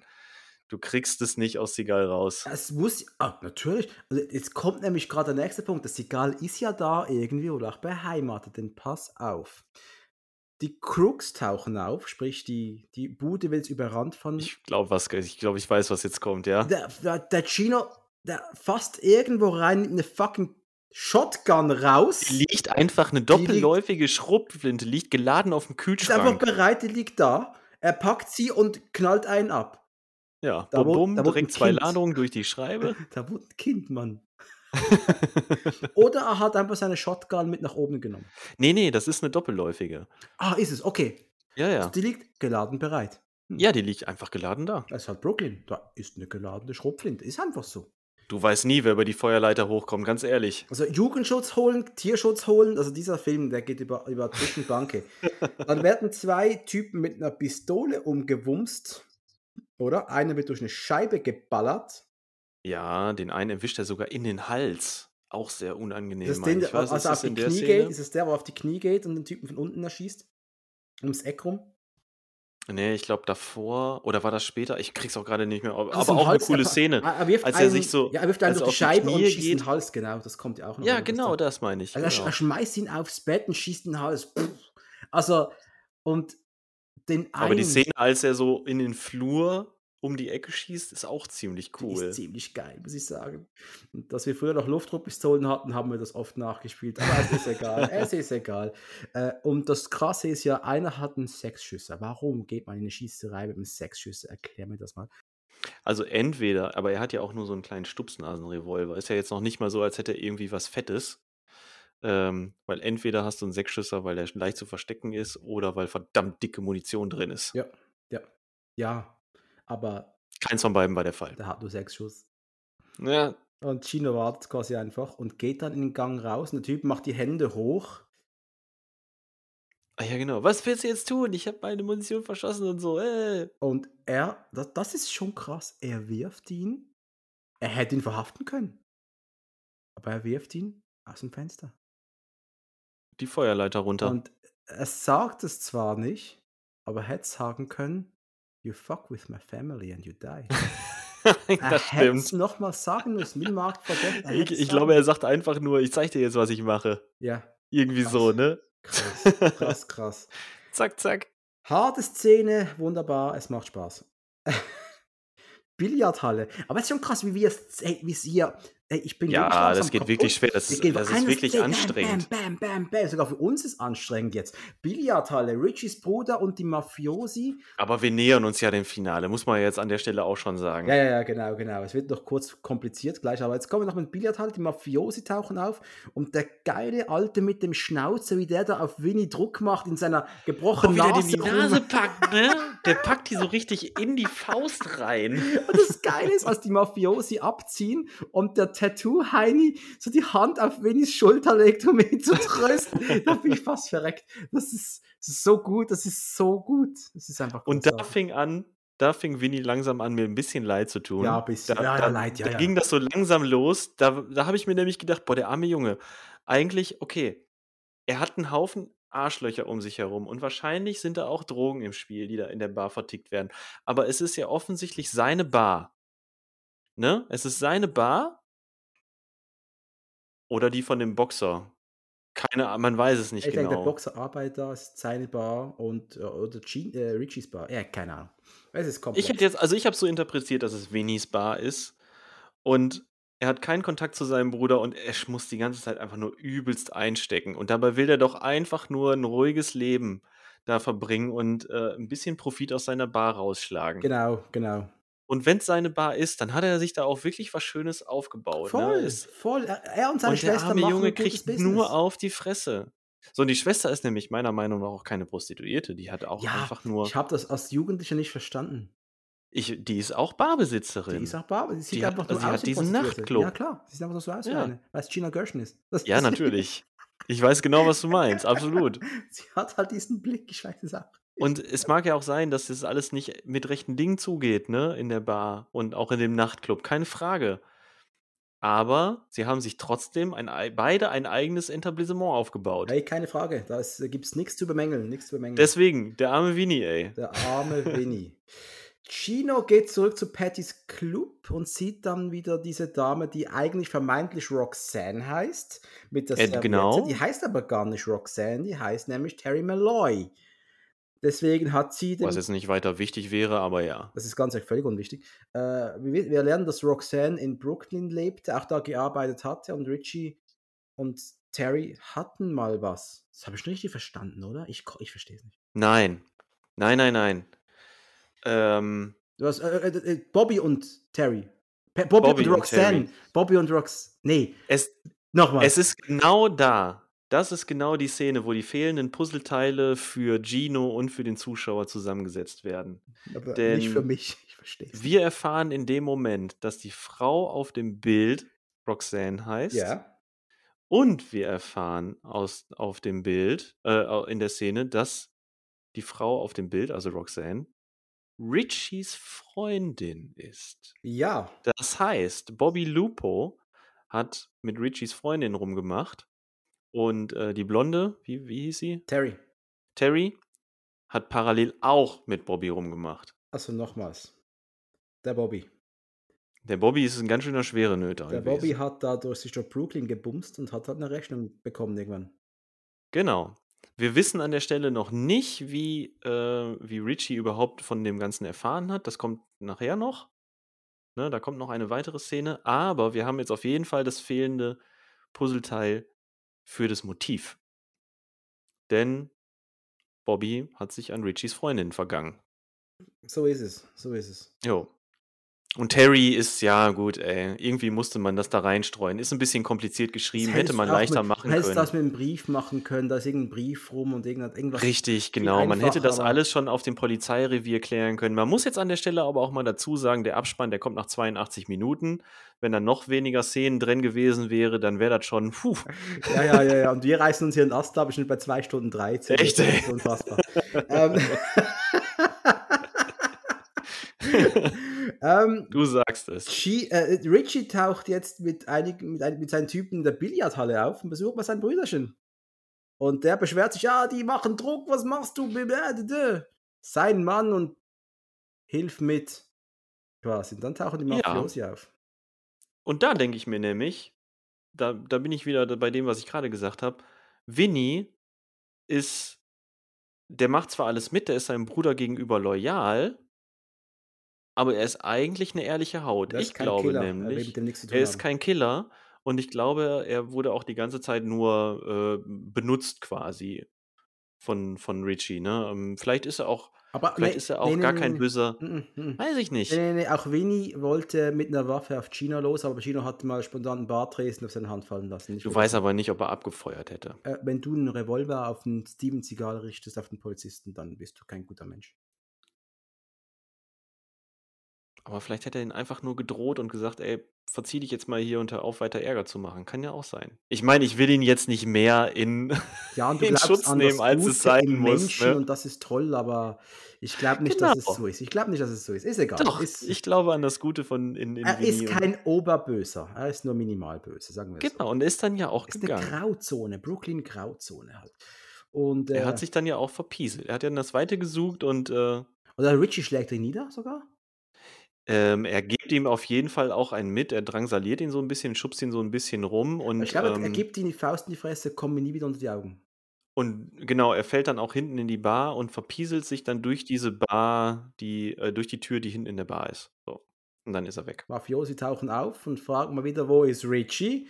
Und dann hier Sal, der Typ heißt wohl Sal und Sal ist auch gleich. Geschichte. Die werden alle umgenietet. Einmal Kugelhagel auf die Treppe und dann war's das. In the meantime, wir wechseln mal wieder die Szene fast im Minutentakt. Äh, wir gehen in Ja, Roxannes das Wohnung. wird also, je weiter der Film fortschreitet, desto schneller werden auch die Szenen abfolgen. Schneller werden wir vielleicht auch, keine Ahnung. Roxanne tot erschossen, Fotos auf ihrem Körper. Und äh, ich finde es noch geil, dass Gino so ein professioneller Polizist ist, dass er mal die Fotos ohne Handschuhe anfasst. Finde ich geil. genau. Aber wirft sie dann ja auch einfach wieder hin. Also von daher ist ja nichts passiert. Mit ein weiterer Szenenwechsel. Frankie erfährt, dass seine Jungs umgebracht worden sind. Und dann einfach so, Don Vittori sagt, also ist es dann Don, also ist es Frankie, der sagt, let's get, let's get Richie. Ja, ihr Ja, seid ja schon die ja. ganze Zeit dran, Das fucking Richie zu getten, So. Mann. Jetzt erst, jetzt erst kommen sie auf die Idee, ihn jetzt doch mal zu kriegen. Wollt ihr vielleicht jetzt mal eure Ärsche bewegen? Vielleicht ist unfassbar. Ernsthaft, ey. Jo, ähm, Wir haben noch kurz die Szene außerhalb ähm, von Roxannes Haus, ähm, als äh, der, die restlichen Polizisten angefahren kommen. Da gibt es noch mal so einen kurzen Austausch mit dem Chief. Ähm, ist, ist egal, quatschen oder Gino erzählt noch ein bisschen darüber, dass er die Fotos da oben gefunden hat, dass Terry noch ein bisschen aufgelöst ist ohne Handschuhe gerade. angefasst weil sie- hat. Genau, sie musste gerade nämlich da hier schon die, die Tote identif- identifizieren und so Sachen. Und ähm, im Grunde genommen wird nochmal so ein bisschen erklärt, wieder, wo da jetzt genau der Zusammenhang ist. Dass Roxanne eben äh, die, die Richies Freundin ist, dass Richie deswegen durchgedreht ist, dass er deswegen wahrscheinlich Bobby umgebracht hat. Und ja, genau. Und wir sehen Piccolino. Der sieht auch was. Der sieht nämlich, dass Richie und seine Jungs bei Rika wieder ins Haus gehen. Und Richie geht äh, bei Rika auch mal richtig widerlich äh, zu Werke. Also Das ist ja auch die Szene, die ich anfangs meinte. Da setzt er sich ja auf die Couch direkt neben die Schwester und äh, Rika muss direkt dazwischen gehen und meinte so: Ja, komm, Richie, ich kümmere mich um dich, ich kümmere mich um Mhm, dich. mhm, Du geh weg, Und Rika. dann Schwester, geh weg. Geh weg. verschwinden die ja schon direkt ins Schlafzimmer. Einfach nur widerlich. Und ähm, Und, und Richie schreit noch: Heute wird meine Nacht, meine letzte Nacht. Und du weißt, alles klar, er ist schon da, um sich da zu verschanzen. Und äh, Richie sagt doch auch noch dem einen Typen da, bestell ein paar Nutten. Genau, ruf mal den und den an, der soll mal die besten Mädels vorbeischicken. Ich habe geschrieben, Richie bestellt Nutten wie Pizza. habe ich geschrieben. Ja, könnte man so sagen. Ja. In the meantime, Gino taucht bei Lori auf, Bobbys Witwe, und fängt einfach an, in der Wohnung rumzuwühlen. Er wütet immerhin nicht rum, er wühlt einfach rum. Mhm, er ist aber schon sehr frustriert, sag ich mal. Ähm, und er packt dann ja auch ziemlich direkt die äh, Handtasche an. Da geht er ja. Und liegt damit ja auch goldrichtig. Ja, hat genau gewusst, wo die Äh. Fotos sind, in der Handtasche einer Frau. Da findest du alles. Genau, da sind sie dann auch tatsächlich. Dann kommt dann nämlich raus, dass die Fo das waren die Fotos, die auf Bobbys Leiche geworfen wurden, die die Frau geistesgegenwärtig eingesteckt hat. Ähm, und äh, Gino hält dann ja einen oder macht dann ja ein paar Vorwürfe. Ne? Er stellt dann ja einfach die Behauptung auf, dass sie schon früher diese Fotos mal gesehen hätte, eifersüchtig geworden ist und wahrscheinlich über sie selbst die Fotos an, Richies gel an Richie gelangt Ja, sind. also ist die Frau schuld. Sie hat Richie zum Sie dementiert das ja auch nicht. Sie sagt dann, also sie sagt ja nicht, nein, ich habe die Fotos nicht weitergegeben, sondern sie sagt ja nur, ähm, nee, ich wollte die, ich wollte seinen Ruf schützen und äh, meine, meine Ehe retten. Mhm, deswegen schickst du zum Psychopathen die Fotos. Großartig. Ähm, ja, macht man so.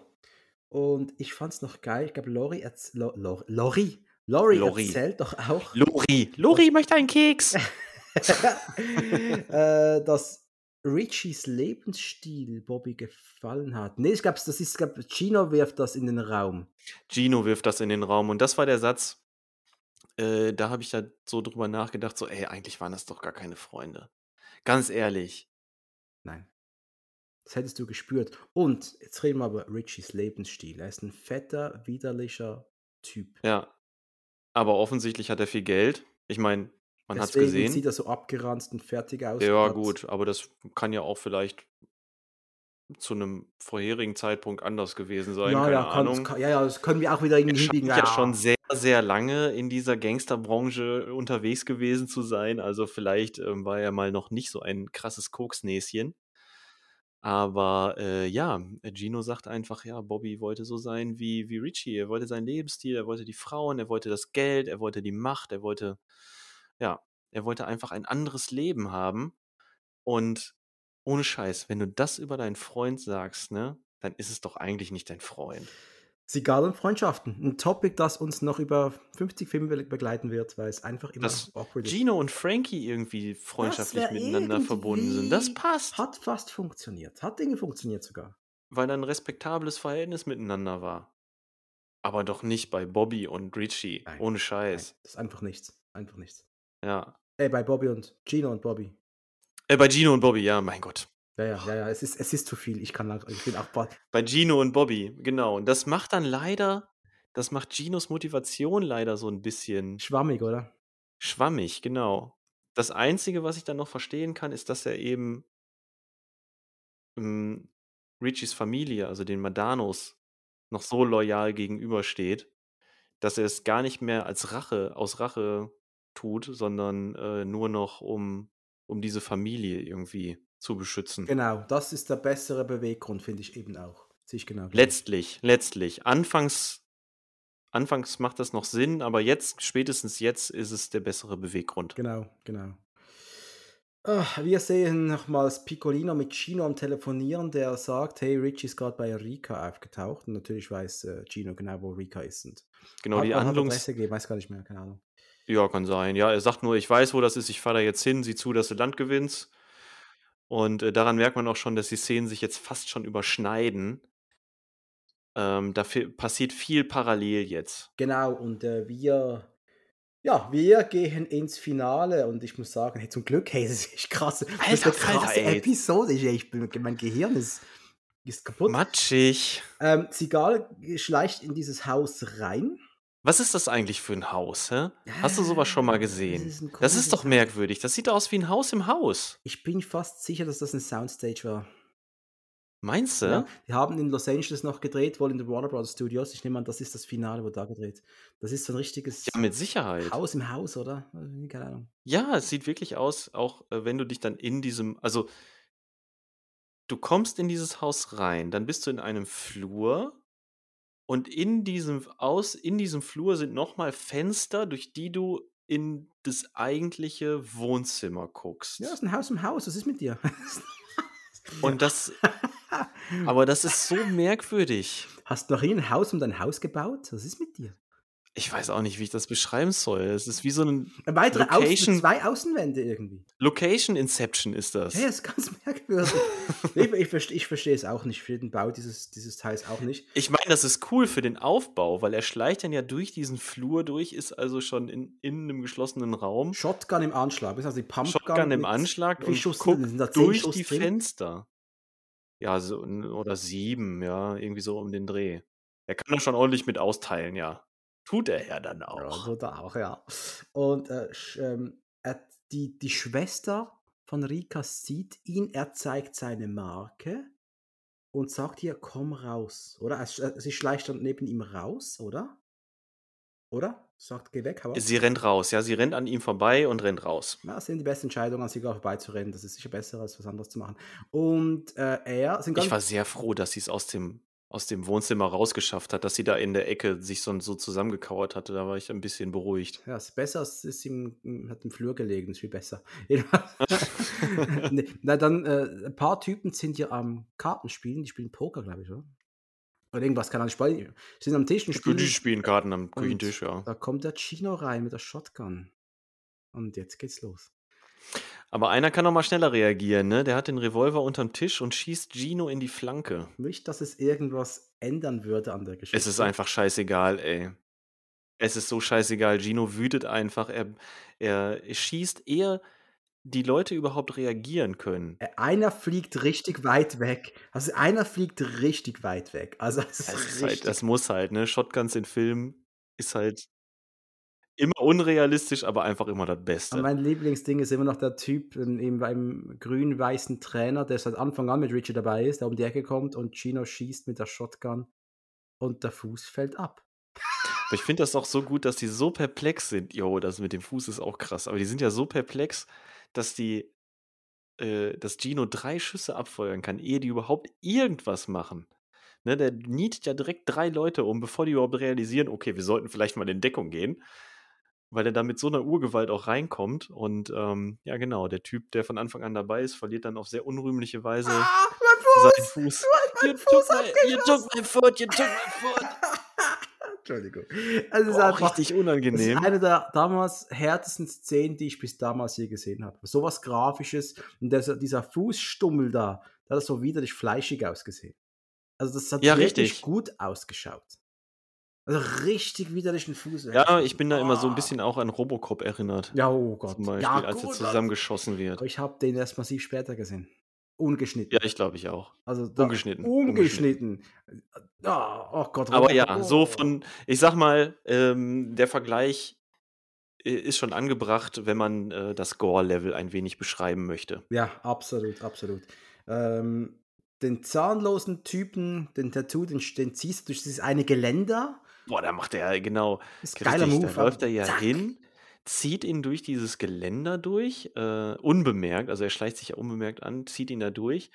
Äh, Tattoo rappelt sich wieder hoch und dann kriegt er einfach den One-Kick ab. Aber dann ist er tot, oder?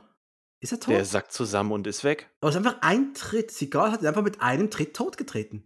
Ja, ich glaube schon. Das hat gar nicht so krass ausgesehen. Weil es- ich, Doch, das war schon krass. Der fliegt da bestimmt vier Meter zurück gegen die Wand und sackt da zusammen. Ja, aber da kommt ja kein Rohr raus, wo das Steam rauskommt. Nein, nein, das muss auch gar nicht. Das ist wie der Typ bei äh, Buff the Lore, den der einfach umboxt. Den, den, ja. Bulldog. Ja, klar, klar, klar. Ja, So. ja äh, G, äh, Richie versteckt sich mittlerweile im Badezimmer. Und äh, ja, beide entleeren ihre Pistolen, habe ich geschrieben. ja, genau. Aufeinander durch die, durch die Wand. Und Genau. Gino, Treffen sich nichts, nichts passiert. Gino kommt um die Ecke und hat noch Rika im Anschlag, oder nicht? Nee.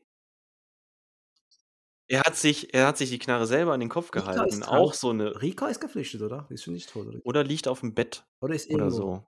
Ja, ja, ich meine, die ist da noch im Schlafzimmer, aber er kommt ja Richie kommt aus dem Schlafzimmer raus, er hält sich selber die Knarre an den Kopf und, Keine äh, Kugeln, sag doch, ich habe keine Kugeln keine keine Kugeln durch, ne? Macht er hier russisches Roulette, aber ist dann nix mehr da. Und Gino sagt: „Das ist schade, denn das hätte dir eine Menge Schmerzen erspart.“ Och Gott.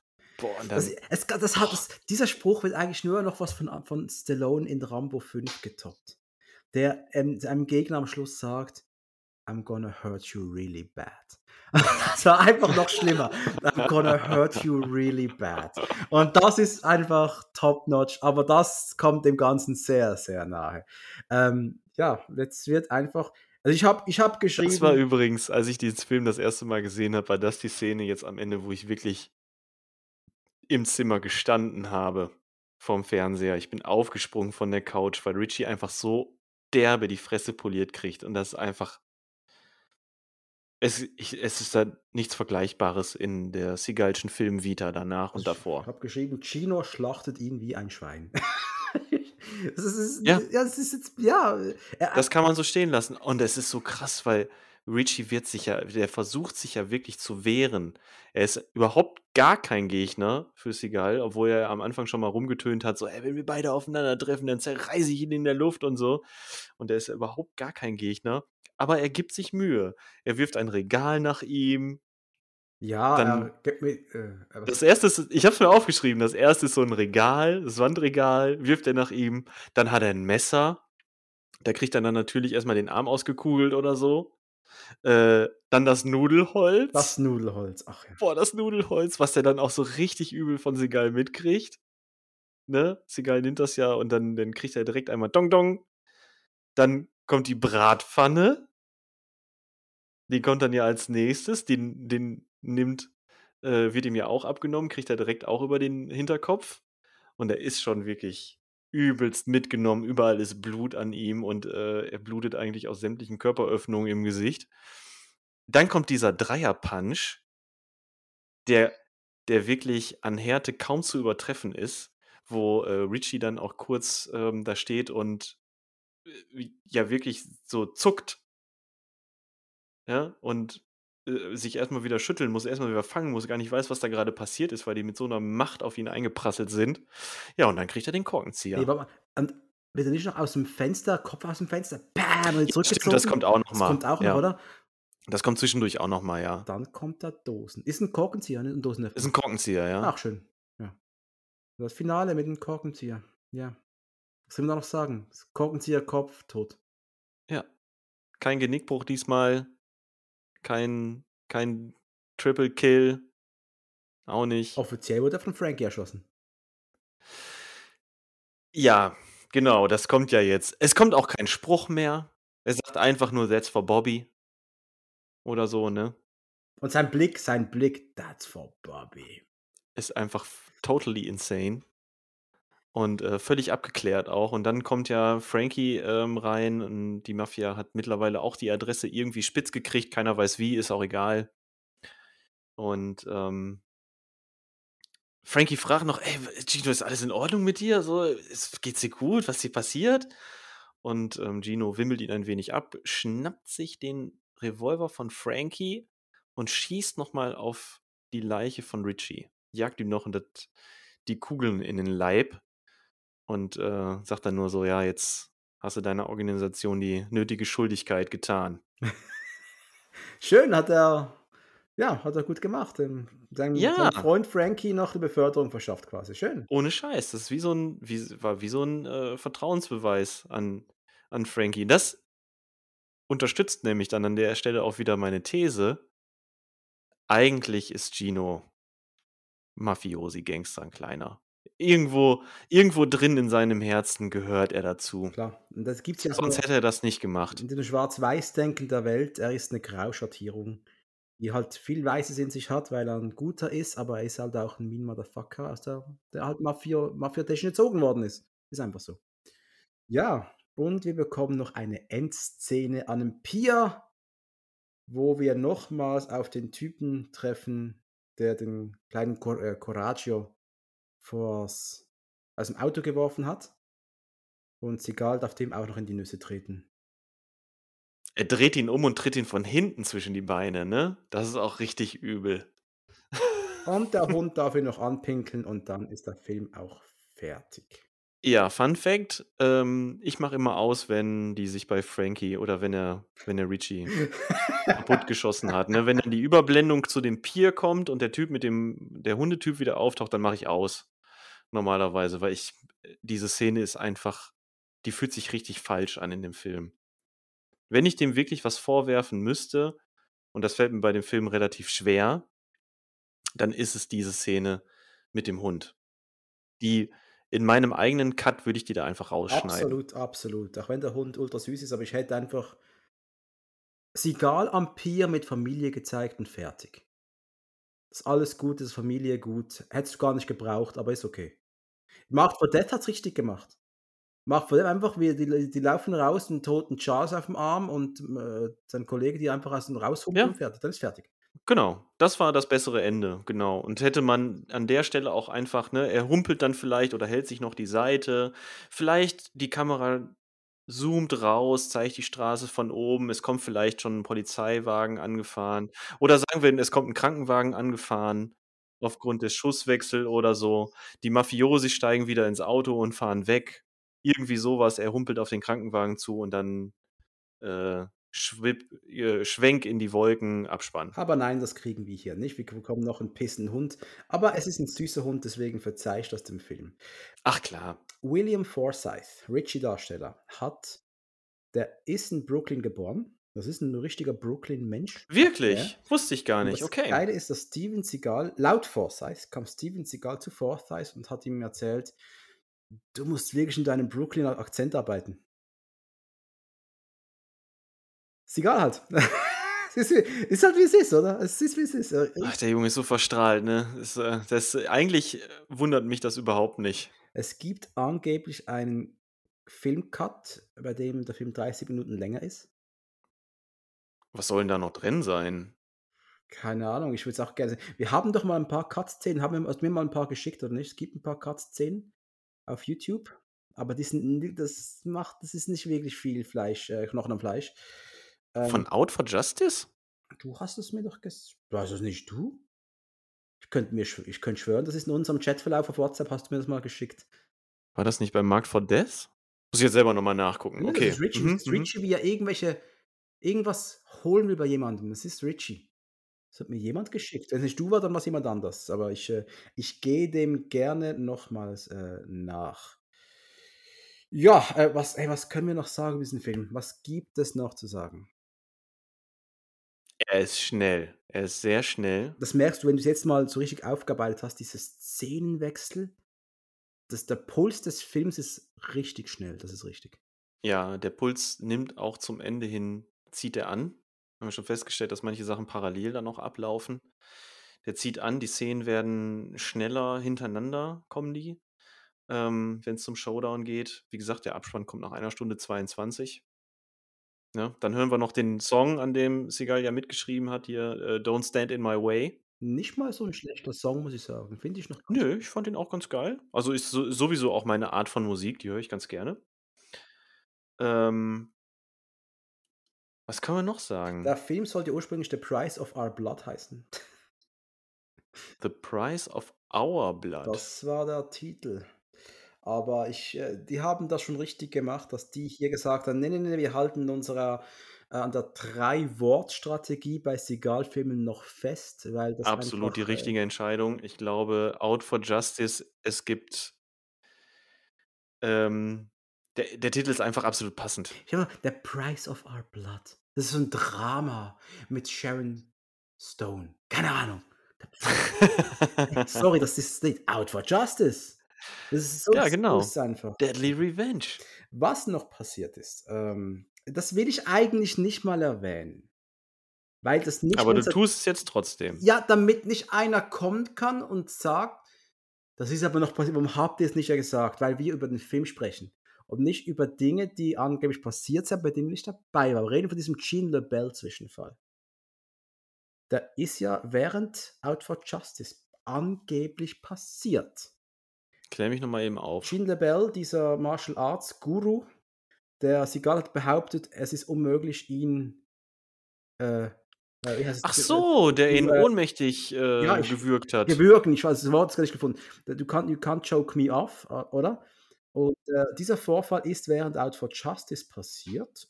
Ah, ich dachte während Alarmstufe Rot. Nee, Okay. nee, nee, das war hier. Und ähm, ich habe keine Lust darauf einzugehen. Warum? Weil wir hier einen Film besprechen.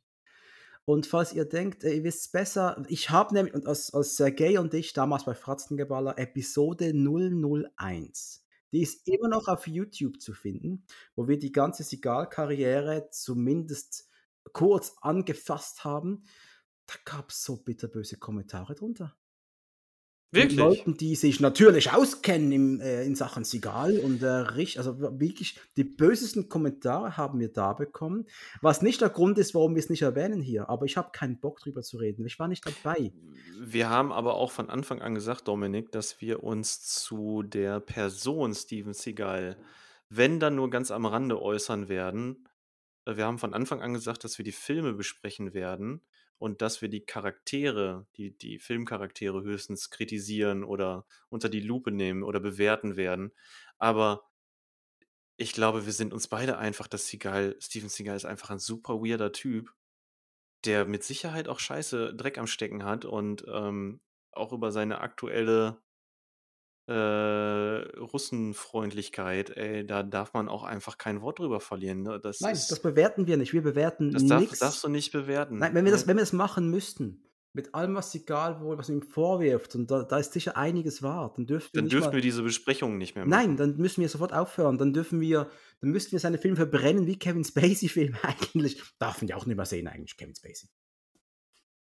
Ja, du hast vollkommen recht, aber unterm Strich ist es aber so, dass diese Filme Teil des Action-Genres sind. Und gerade und gerade am Anfang und gerade am Anfang die Filme sind, die gehören zu den zu den ganz großen Actionfilmen dieser Zeit. Immer noch ein Layer unter Terminator 2 und Co. oder zwei Layer. Wir müssen nicht drüber reden. Das, ist, das sind keine.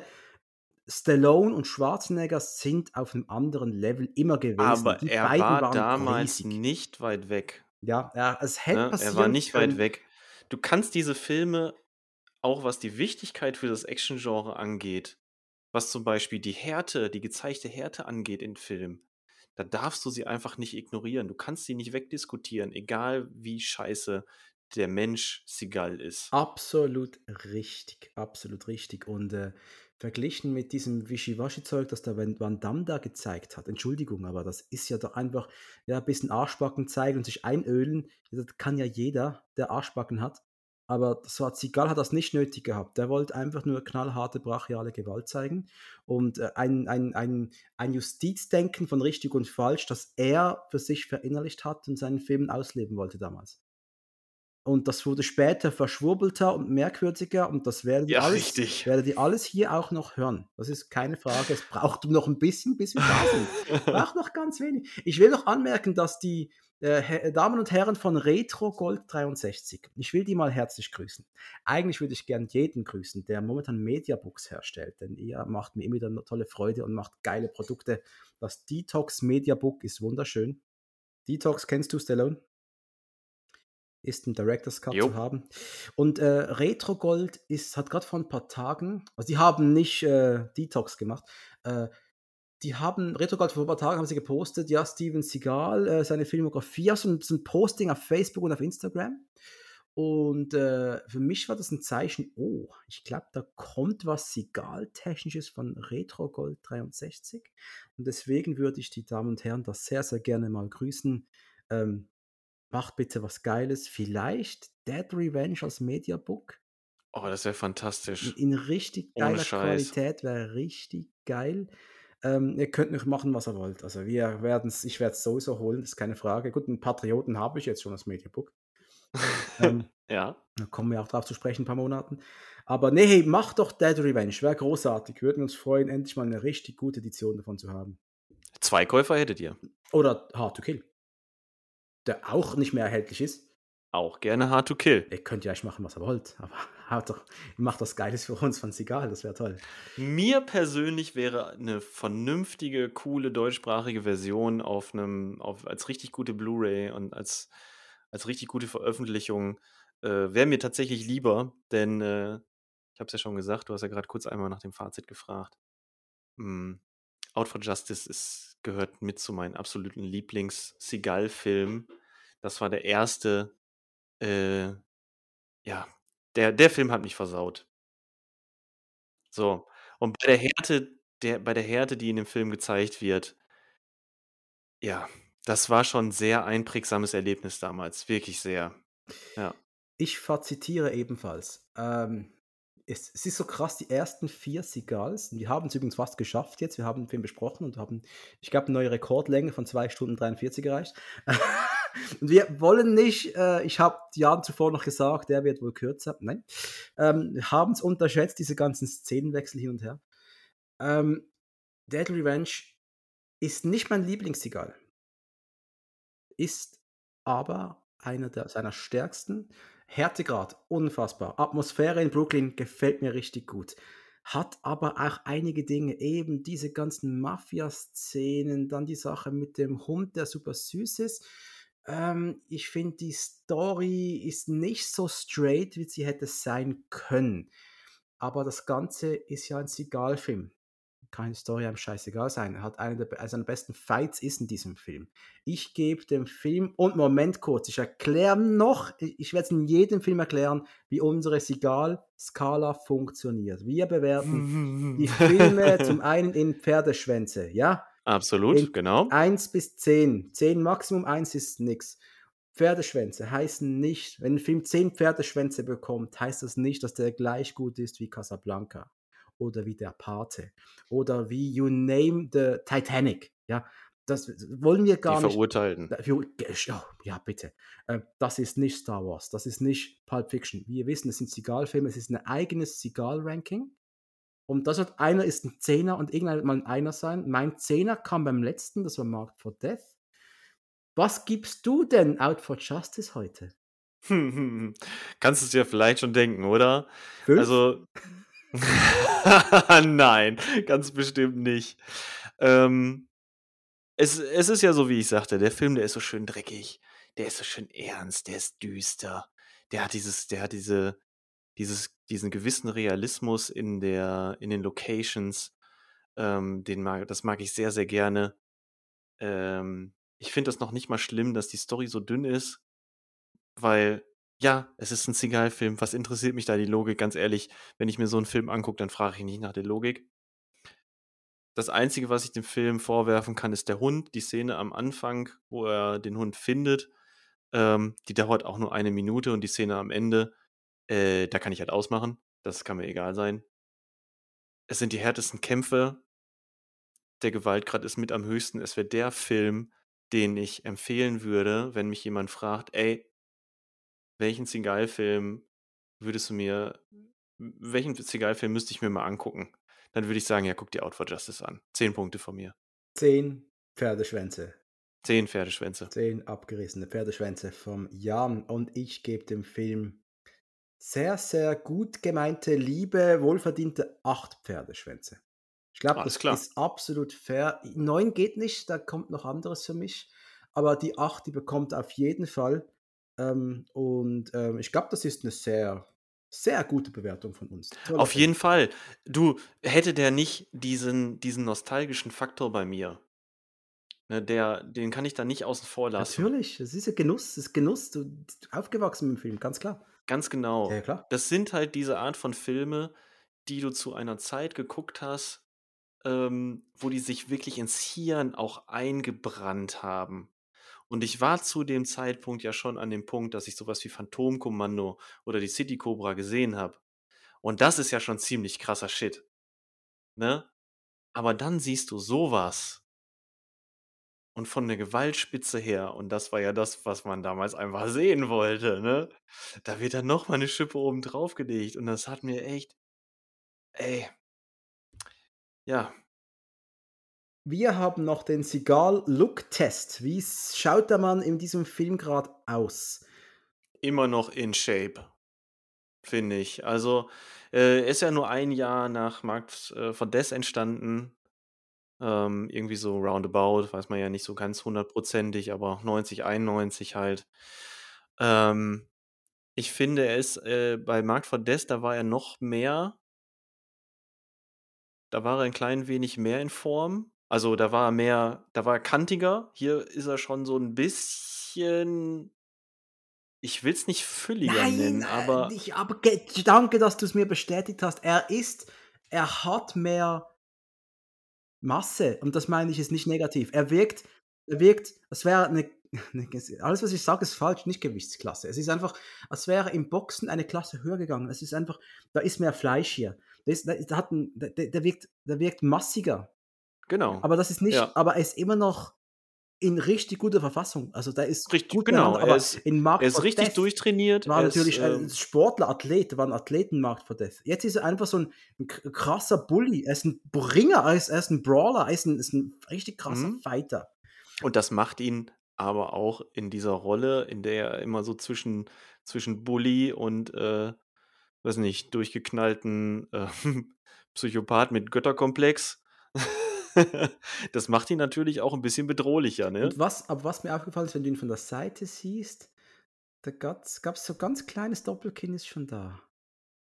Ja, in manchen Szenen, so im im Auto sieht man das manchmal, wenn er so so von wenn er so seitlich im Auto sitzt und zum Beispiel sich so zum Hund rüber beugt, da merkt man das so 'n bisschen, Ja, ja? ja, das ist lustig. Das, ich finde, wir sehen schon ein bisschen in die Zukunft.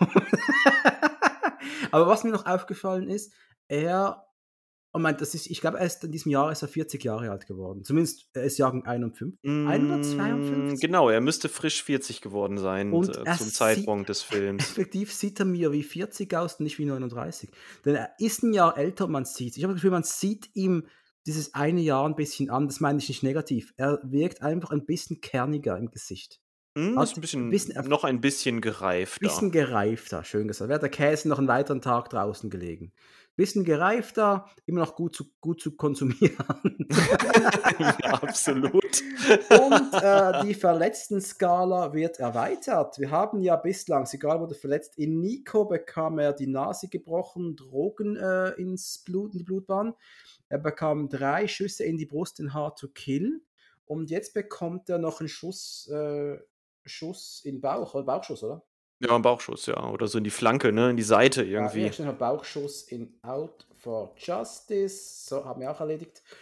Super. Und das war's. Mehr, mehr kassiert er nicht. Ja, Er wird nur angeschossen, in Wird nur Anführungsstrichen. kein Koma, nichts Schlimmes, niemand stirbt. Ne, stimmt gar nicht, Bobby stirbt, egal. Ist ja niemand. Familie überlebt. Weißt du, was mir noch, weißt du, was mir noch gerade eingefallen ist? Eigentlich sind sich doch äh, Gino und Richie gar nicht so unähnlich, oder? Ja, Stelle ich jetzt gerade mal fest. Beide sind so besserwisserische Typen, so ein paar, so ein bisschen Schlauberger. ja Richie, Richie sieht auch so aus wie Sigal anno 2020.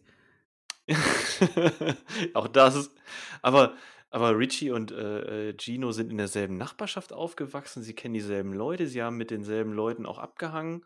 Vielleicht waren sie sogar Freunde mal. Die waren Freunde. Also ich habe verstanden, die Die waren, waren Freunde. Die Ich habe halt, das so ne, verstanden, die waren Freunde. so ja. als Kinder zusammen um die Häuser gezogen und so.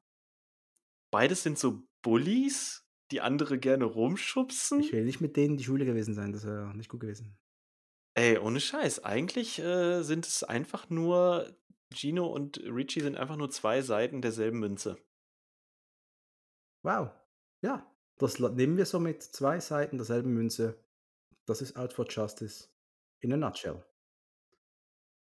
2 Stunden 52. So, wollen wir es nicht künstlich in die Länge ziehen? Wie geht's denn hier weiter bei den Zigarrenbesprechungen? Sag's mir bitte. Wie geht's weiter? Du darfst es sagen, komm. Ach, ja, was kommt denn als nächstes bei den Zigarrenbesprechungen? Mein Gott, kommt als nächstes schon Alarmstufe Rot etwa? Ja, wir sprechen. Als Ja. nächstes äh, kommt Alarmstufe Rot. Nicht die nächste Episode hier auf Action Kult. Ich habe so viel im Köcher und da. Ich kann kurz mal erwähnen, was noch alles kommt. Wenn es nicht schon vorziehen werde, da kommt eine Besprechung über, mit Last Boy Scout und dem lieben Dorian. Dann habe ich mit dem guten Steffen Anton, äh, ach Gott, den einen Spencer Hill-Film besprochen. Ah, der mit, der mit den Agenten, wo sie Agenten spielen. oh, zwei, irgendwas. Zwei Haufen Fäuste in Rio? Nein, die beiden Agenten, Geheimagenten, diese James Bond-Parodie. Ah, zwei, zwei, zwei irgendwas halt. Zwei machen Zwei Asse trumpfen auf? Was könnte sein? Ich bin nicht Zwei sind nicht zu bremsen? Zwei bärenstarke Typen. Zwei bärenstarke Typen. Das, ist. Typen, Zwei, okay. das habe ich gesprochen. Dann äh, habe Du ich, musst die Filmtitel ja nur durchgehen. Ja. Irgendwann fällt dann der richtige wieder ein. dann habe ich auch mit dem guten Spike äh, vom Synesis Podcast noch The Postman besprochen mit Kevin Costner. Auch Also, sehr geil, ja. Auf die Besprechung freue ich mich. Da bin ich mal gespannt, was ihr da rausgezogen habt. Aber ich weiß, dass natürlich diese Episode brennt. Ich hoffe, ich kann sie vor meinem Urlaub noch schneiden und dann wird die sehr, sehr bald äh, das Licht der Welt erreichen. Nimm dir alle Zeit der Welt dafür, dass sie auch dann wirklich gut wird. Ach, ich, ich mache alles. Ich mache alles. Ja. Ich werde alles rausholen, was ich kann. Obwohl, obwohl ich weiß, da gibt es ganz viele Menschen, die sagen, na, da kannst du halbe Stunde vom Gespräch wegnehmen und da, da kannst du bei den, bei den Sprechpausen noch eine Sekunde hier und da noch, dass es noch flüssiger wird. Und ich so, nö, weil ich will das immer noch natürlich halten. Das ist nicht Arabella. Das ist was, keine Ahnung, warum ich das Arabella gesagt habe. Es ist einfach ein, norm- normales Gespräch zwischen zwei Kollegen. Ich nehme meistens unsere Zungenschnalzer, unsere mm vom Jan und meine äh. Ich habe mich zurückgehalten heute. Du wirst es feststellen. Ich habe versucht, ich habe versucht, hier möglichst große, größtmögliche Mikrofondisziplin zu Ja, hast du wahren. super gemacht. Es hat keine Katze gemiaut dieses Mal, kann das sein? Nee, die habe ich outgesourced heute. Ich habe extra die Fressnäpfe nach draußen gestellt, habe der Frau gesagt, hier, sobald die anfangen, Palaver zu machen, dann äh, beruhige sie sofort. Alles klar. Hey, jedenfalls, lieber Jan, ich kann nur sagen, es war mir ein äußerliches Blumenpflücken, muss man sozusagen. Hat riesen Es Spaß war gemacht. wirklich geil. Also das hat wirklich wieder wahnsinnig viel Spaß gemacht. Ich freue mich jetzt schon auf Alarmstufe Rot. Ähm, das wird, also ja, Alarmstufe Rot kann, können wir, können wir glaube ich, jetzt schon sagen, äh, wird auch keine halbstündige Besprechung. Nein. Eher, Nein, nein, eher- da gibt es so viel zu sagen. Ich habe eigentlich über vieles, was kommt, noch so viel zu sagen. Ich weiß, die Leute haben, ich habe, jemand hat mir geschrieben, was macht ihr, wenn ihr bei den schlechten Filmen ankommt? Da wird nichts anderes passieren als jetzt auch, denn ähm, erstens, also ich selber habe sowieso, bin sowieso dazu in der Lage, immer was Positives aus den Filmen rauszuziehen. Du hast doch nie Und, äh, China Salesman gesehen. Aber ich freue mich jetzt schon darauf. In, ich verspreche dir jetzt an dieser Stelle schon, selbst da werde ich irgendwas Positives rausziehen. Ja, eben, wir werden, es, es ist wirklich so, ich glaube, wir werden weniger zu sagen haben irgendwann, weil es weniger Produktionsnotizen gibt. Wir werden weniger Trivia finden. Wir werden weniger in unseren Büchern Ja, finden. das auch. Das, ist, das ist einfach so. Wenn so ein billig abgekurbelten in Rumänien B-Movie von 2015 wird nicht mehr, wir machen, was wir können und das Aber wir beide werden uns die Filme trotzdem weiterhin mit Herzblut angucken. und, werden suchen, wo sind, wo sind die, Verbind die Andockpunkte? Wo wir können werden wir suchen andocken? und wir werden welche finden, denn ähm, was das angeht, da gucken wir die Filme ja beide in sehr ähnlicher Art und Weise. Und äh, ja, auch du weißt ja, Dinge aus den Filmen herauszuziehen. Natürlich, also, natürlich. Ich mache mir da keine Sorgen. Er kommt vielleicht nicht mehr auf die drei Stunden, aber ähm, eine Quälerei wird es auch nicht. Nein, wir werden einfach dann irgendwann massiv viel Spaß haben und das. Ich weiß nicht genau, wann wir zu den richtig schlechten kommen. Weißt du, monatstechnisch, wenn wir so diesen. Die Zuhörerin wird es merken, wenn wir stark alkoholis alkoholisiert in die Mikros lallen. Ich muss sagen, ich freue mich auf diese ersten DTV-Werke. Ich freue mich auf The Patriot zum Beispiel. Ey, ich freue mich auch auf andere Dinge von den DTV-Dingern. Ich freue mich auch. Ich freue mich auf Foreigner, wird richtig geil. Out for a Kill. Oh mein Gott, das wird fantastisch. Wird fantastisch werden. Ich äh, freue mich auch auf sowas wie Submerged oder Mercenary. Out of Tatsächlich. Reach. Out of Reach. Hey. Oh Gott, das wird so geil. Ja. Also diese Werke, das wird Into so, the Sun ist auch ganz interessant von der von der Abwechslungs von, von, der, von der Abwechslung her. Und den habe ich richtig Film, lange ja. nicht mehr gesehen. Richtig. Ich auch nicht. Also die habe ich ja sowieso alle nicht. Ich weiß nur schon noch, ganz, ganz lange ich nicht glaube, mehr das ist gesehen. der Film, wo Sigal sagt, ich gehe einfach durch die gottverdammte Vordertür. Ich glaube, das Mhm. ist der Film, wo am Schluss einfach durch die Vordertür reingeht und alle Und alles macht. um, Es ist großartig. umholzt. Wir werden noch Ja, so das hört dann ja bei mir auf. Also da, ähm, da ist dann ja so um 2010, 2012 rum. Da wird es dann auch für mich wieder interessant. Aber bis wir da sind, ähm, dauert es ja noch. Ich habe in den letzten Monaten, seit wir angefangen haben mit Nico, habe ich ja wirklich jeden Sigal, den ich nicht mehr hatte, wieder organisiert. Ich habe alles. Ich habe wirklich alles von ihm im Keller stehen. Ich bin bereit. Ich bin gerüstet. Der Winter. Ich werde mich zu gegebener Zeit vorbereiten. ja, ja, wir können uns dann austauschen. Ich habe ein paar Dinge, habe ich sogar doppelt jetzt. Das, wir bringen das krass. fertig. Ja, ja, ich habe, ja. Wenn du so viele Filme hast, plötzlich merkst du, oh, habe ich ja schon. mal sehen, mal sehen. Jan, ich wünsche dir einen ja, schönen Abend, wollte ich gerade sagen. Ich wünsche dir, ich denn sagen? Ich wünsche dir alles Gute. Schöne Weihnachten. Dominik, ich wünsche dir auch alles Gute. Ich freue mich aufs nächste Ich Mal. bin so kaputt. Chino hat uns kaputt gemacht. Ich bin auch völlig durch, ey. Ich wollte noch sagen, äh, geht zu den glotzenden Zimbelaffen, die Nerd, die, die Filmbesprechungen, die beim Zimbelaffen-Podcast, die Nerdquizze. Das ist immer reinhören, geiles Zeug drunter. Macht's wie ich, geht in die Nerdquizze, hört mit, ratet mit und seid freudig geregt, wenn ihr mal drei Antworten wisst. Und dann geht dann, dann geht's richtig abwärts, sag's euch. Ich bin da richtig äh, chancenlos stellenweise. Aber ich glaub, Ey, Jungs kommt gerne vorbei. Also ihr findet uns bei Instagram und ihr findet uns bei äh, zimmelaffen.de und bei glotzende-zimmelaffen.de. Ähm, jeweils in zwei Podcasts. Wir leisten uns das Vergnügen von zwei Podcasts. Und crazy shit, ne? Es gibt ja Menschen, Ähm. die denken, dass wir mit dem, was wir hier machen, Geld verdienen. Oh mein Gott, ja, das wäre fantastisch, aber leider ist dem überhaupt nicht so. wir bezahlen dafür Geld, ganz im Gegenteil, ey. Es kostet uns noch Geld. Leute, wir verdienen nichts, das machen wir nur für euch. Generell Podcaster verdienen meistens nichts, also sie haben mal ein Sponsoring vielleicht. Wir haben es nicht. wir machen das alles nur, um euch zu unterhalten. Und für So uns, dass wir endlich mal rauslassen können, was uns schon lange bewegt. Ja, ich glaube, was die Sigal-Besprechung angeht, machen wir es wirklich eher für uns. Das ist Therapie. nee, nee, die Folgen laufen ja unfassbar ordentlich. Ja, ne? du hast recht, genau, genau. Ich bin Unfassbar immer noch überrascht darüber, ähm, wie viel Resonanz darauf kommt und wie viel Klickzahlen ähm, die bisherigen Folgen haben. Äh, das hätte ich ja von Anfang an überhaupt nicht gedacht. Also für mich, meine Intention war von Anfang, als du mich gefragt hast, so, ey, willst du über Seagal sprechen, habe ich gesagt, ja geil, endlich mal, endlich mal will jemand mit mir über Seagal sprechen. Wie schön ist das denn? Und dass es jetzt noch Leute interessiert, freut mich natürlich umso mehr. Wir haben in dem Moment die drei Stunden voll gemacht. Ja, krass. Also, jetzt, es reicht jetzt. Es reicht. Leute, macht's gut. Bis zum nächsten Mal. Hört wieder rein, wenn es heißt Alarmstufe Rot oder was auch immer auf diesem Podcast als nächstes kommt. Ihr werdet sehen. Und Jan, dir wünsche ich einen wunderschönen Abend. Grüße an die Frau, Grüße an die Pferde, Grüße an die Katze. Grüße an die Schildkröten. Danke. Grüße an deine Freundin. Danke, sage ich. Bis dann, mach's gut. Mach's gut. Tschüss. Tschüss.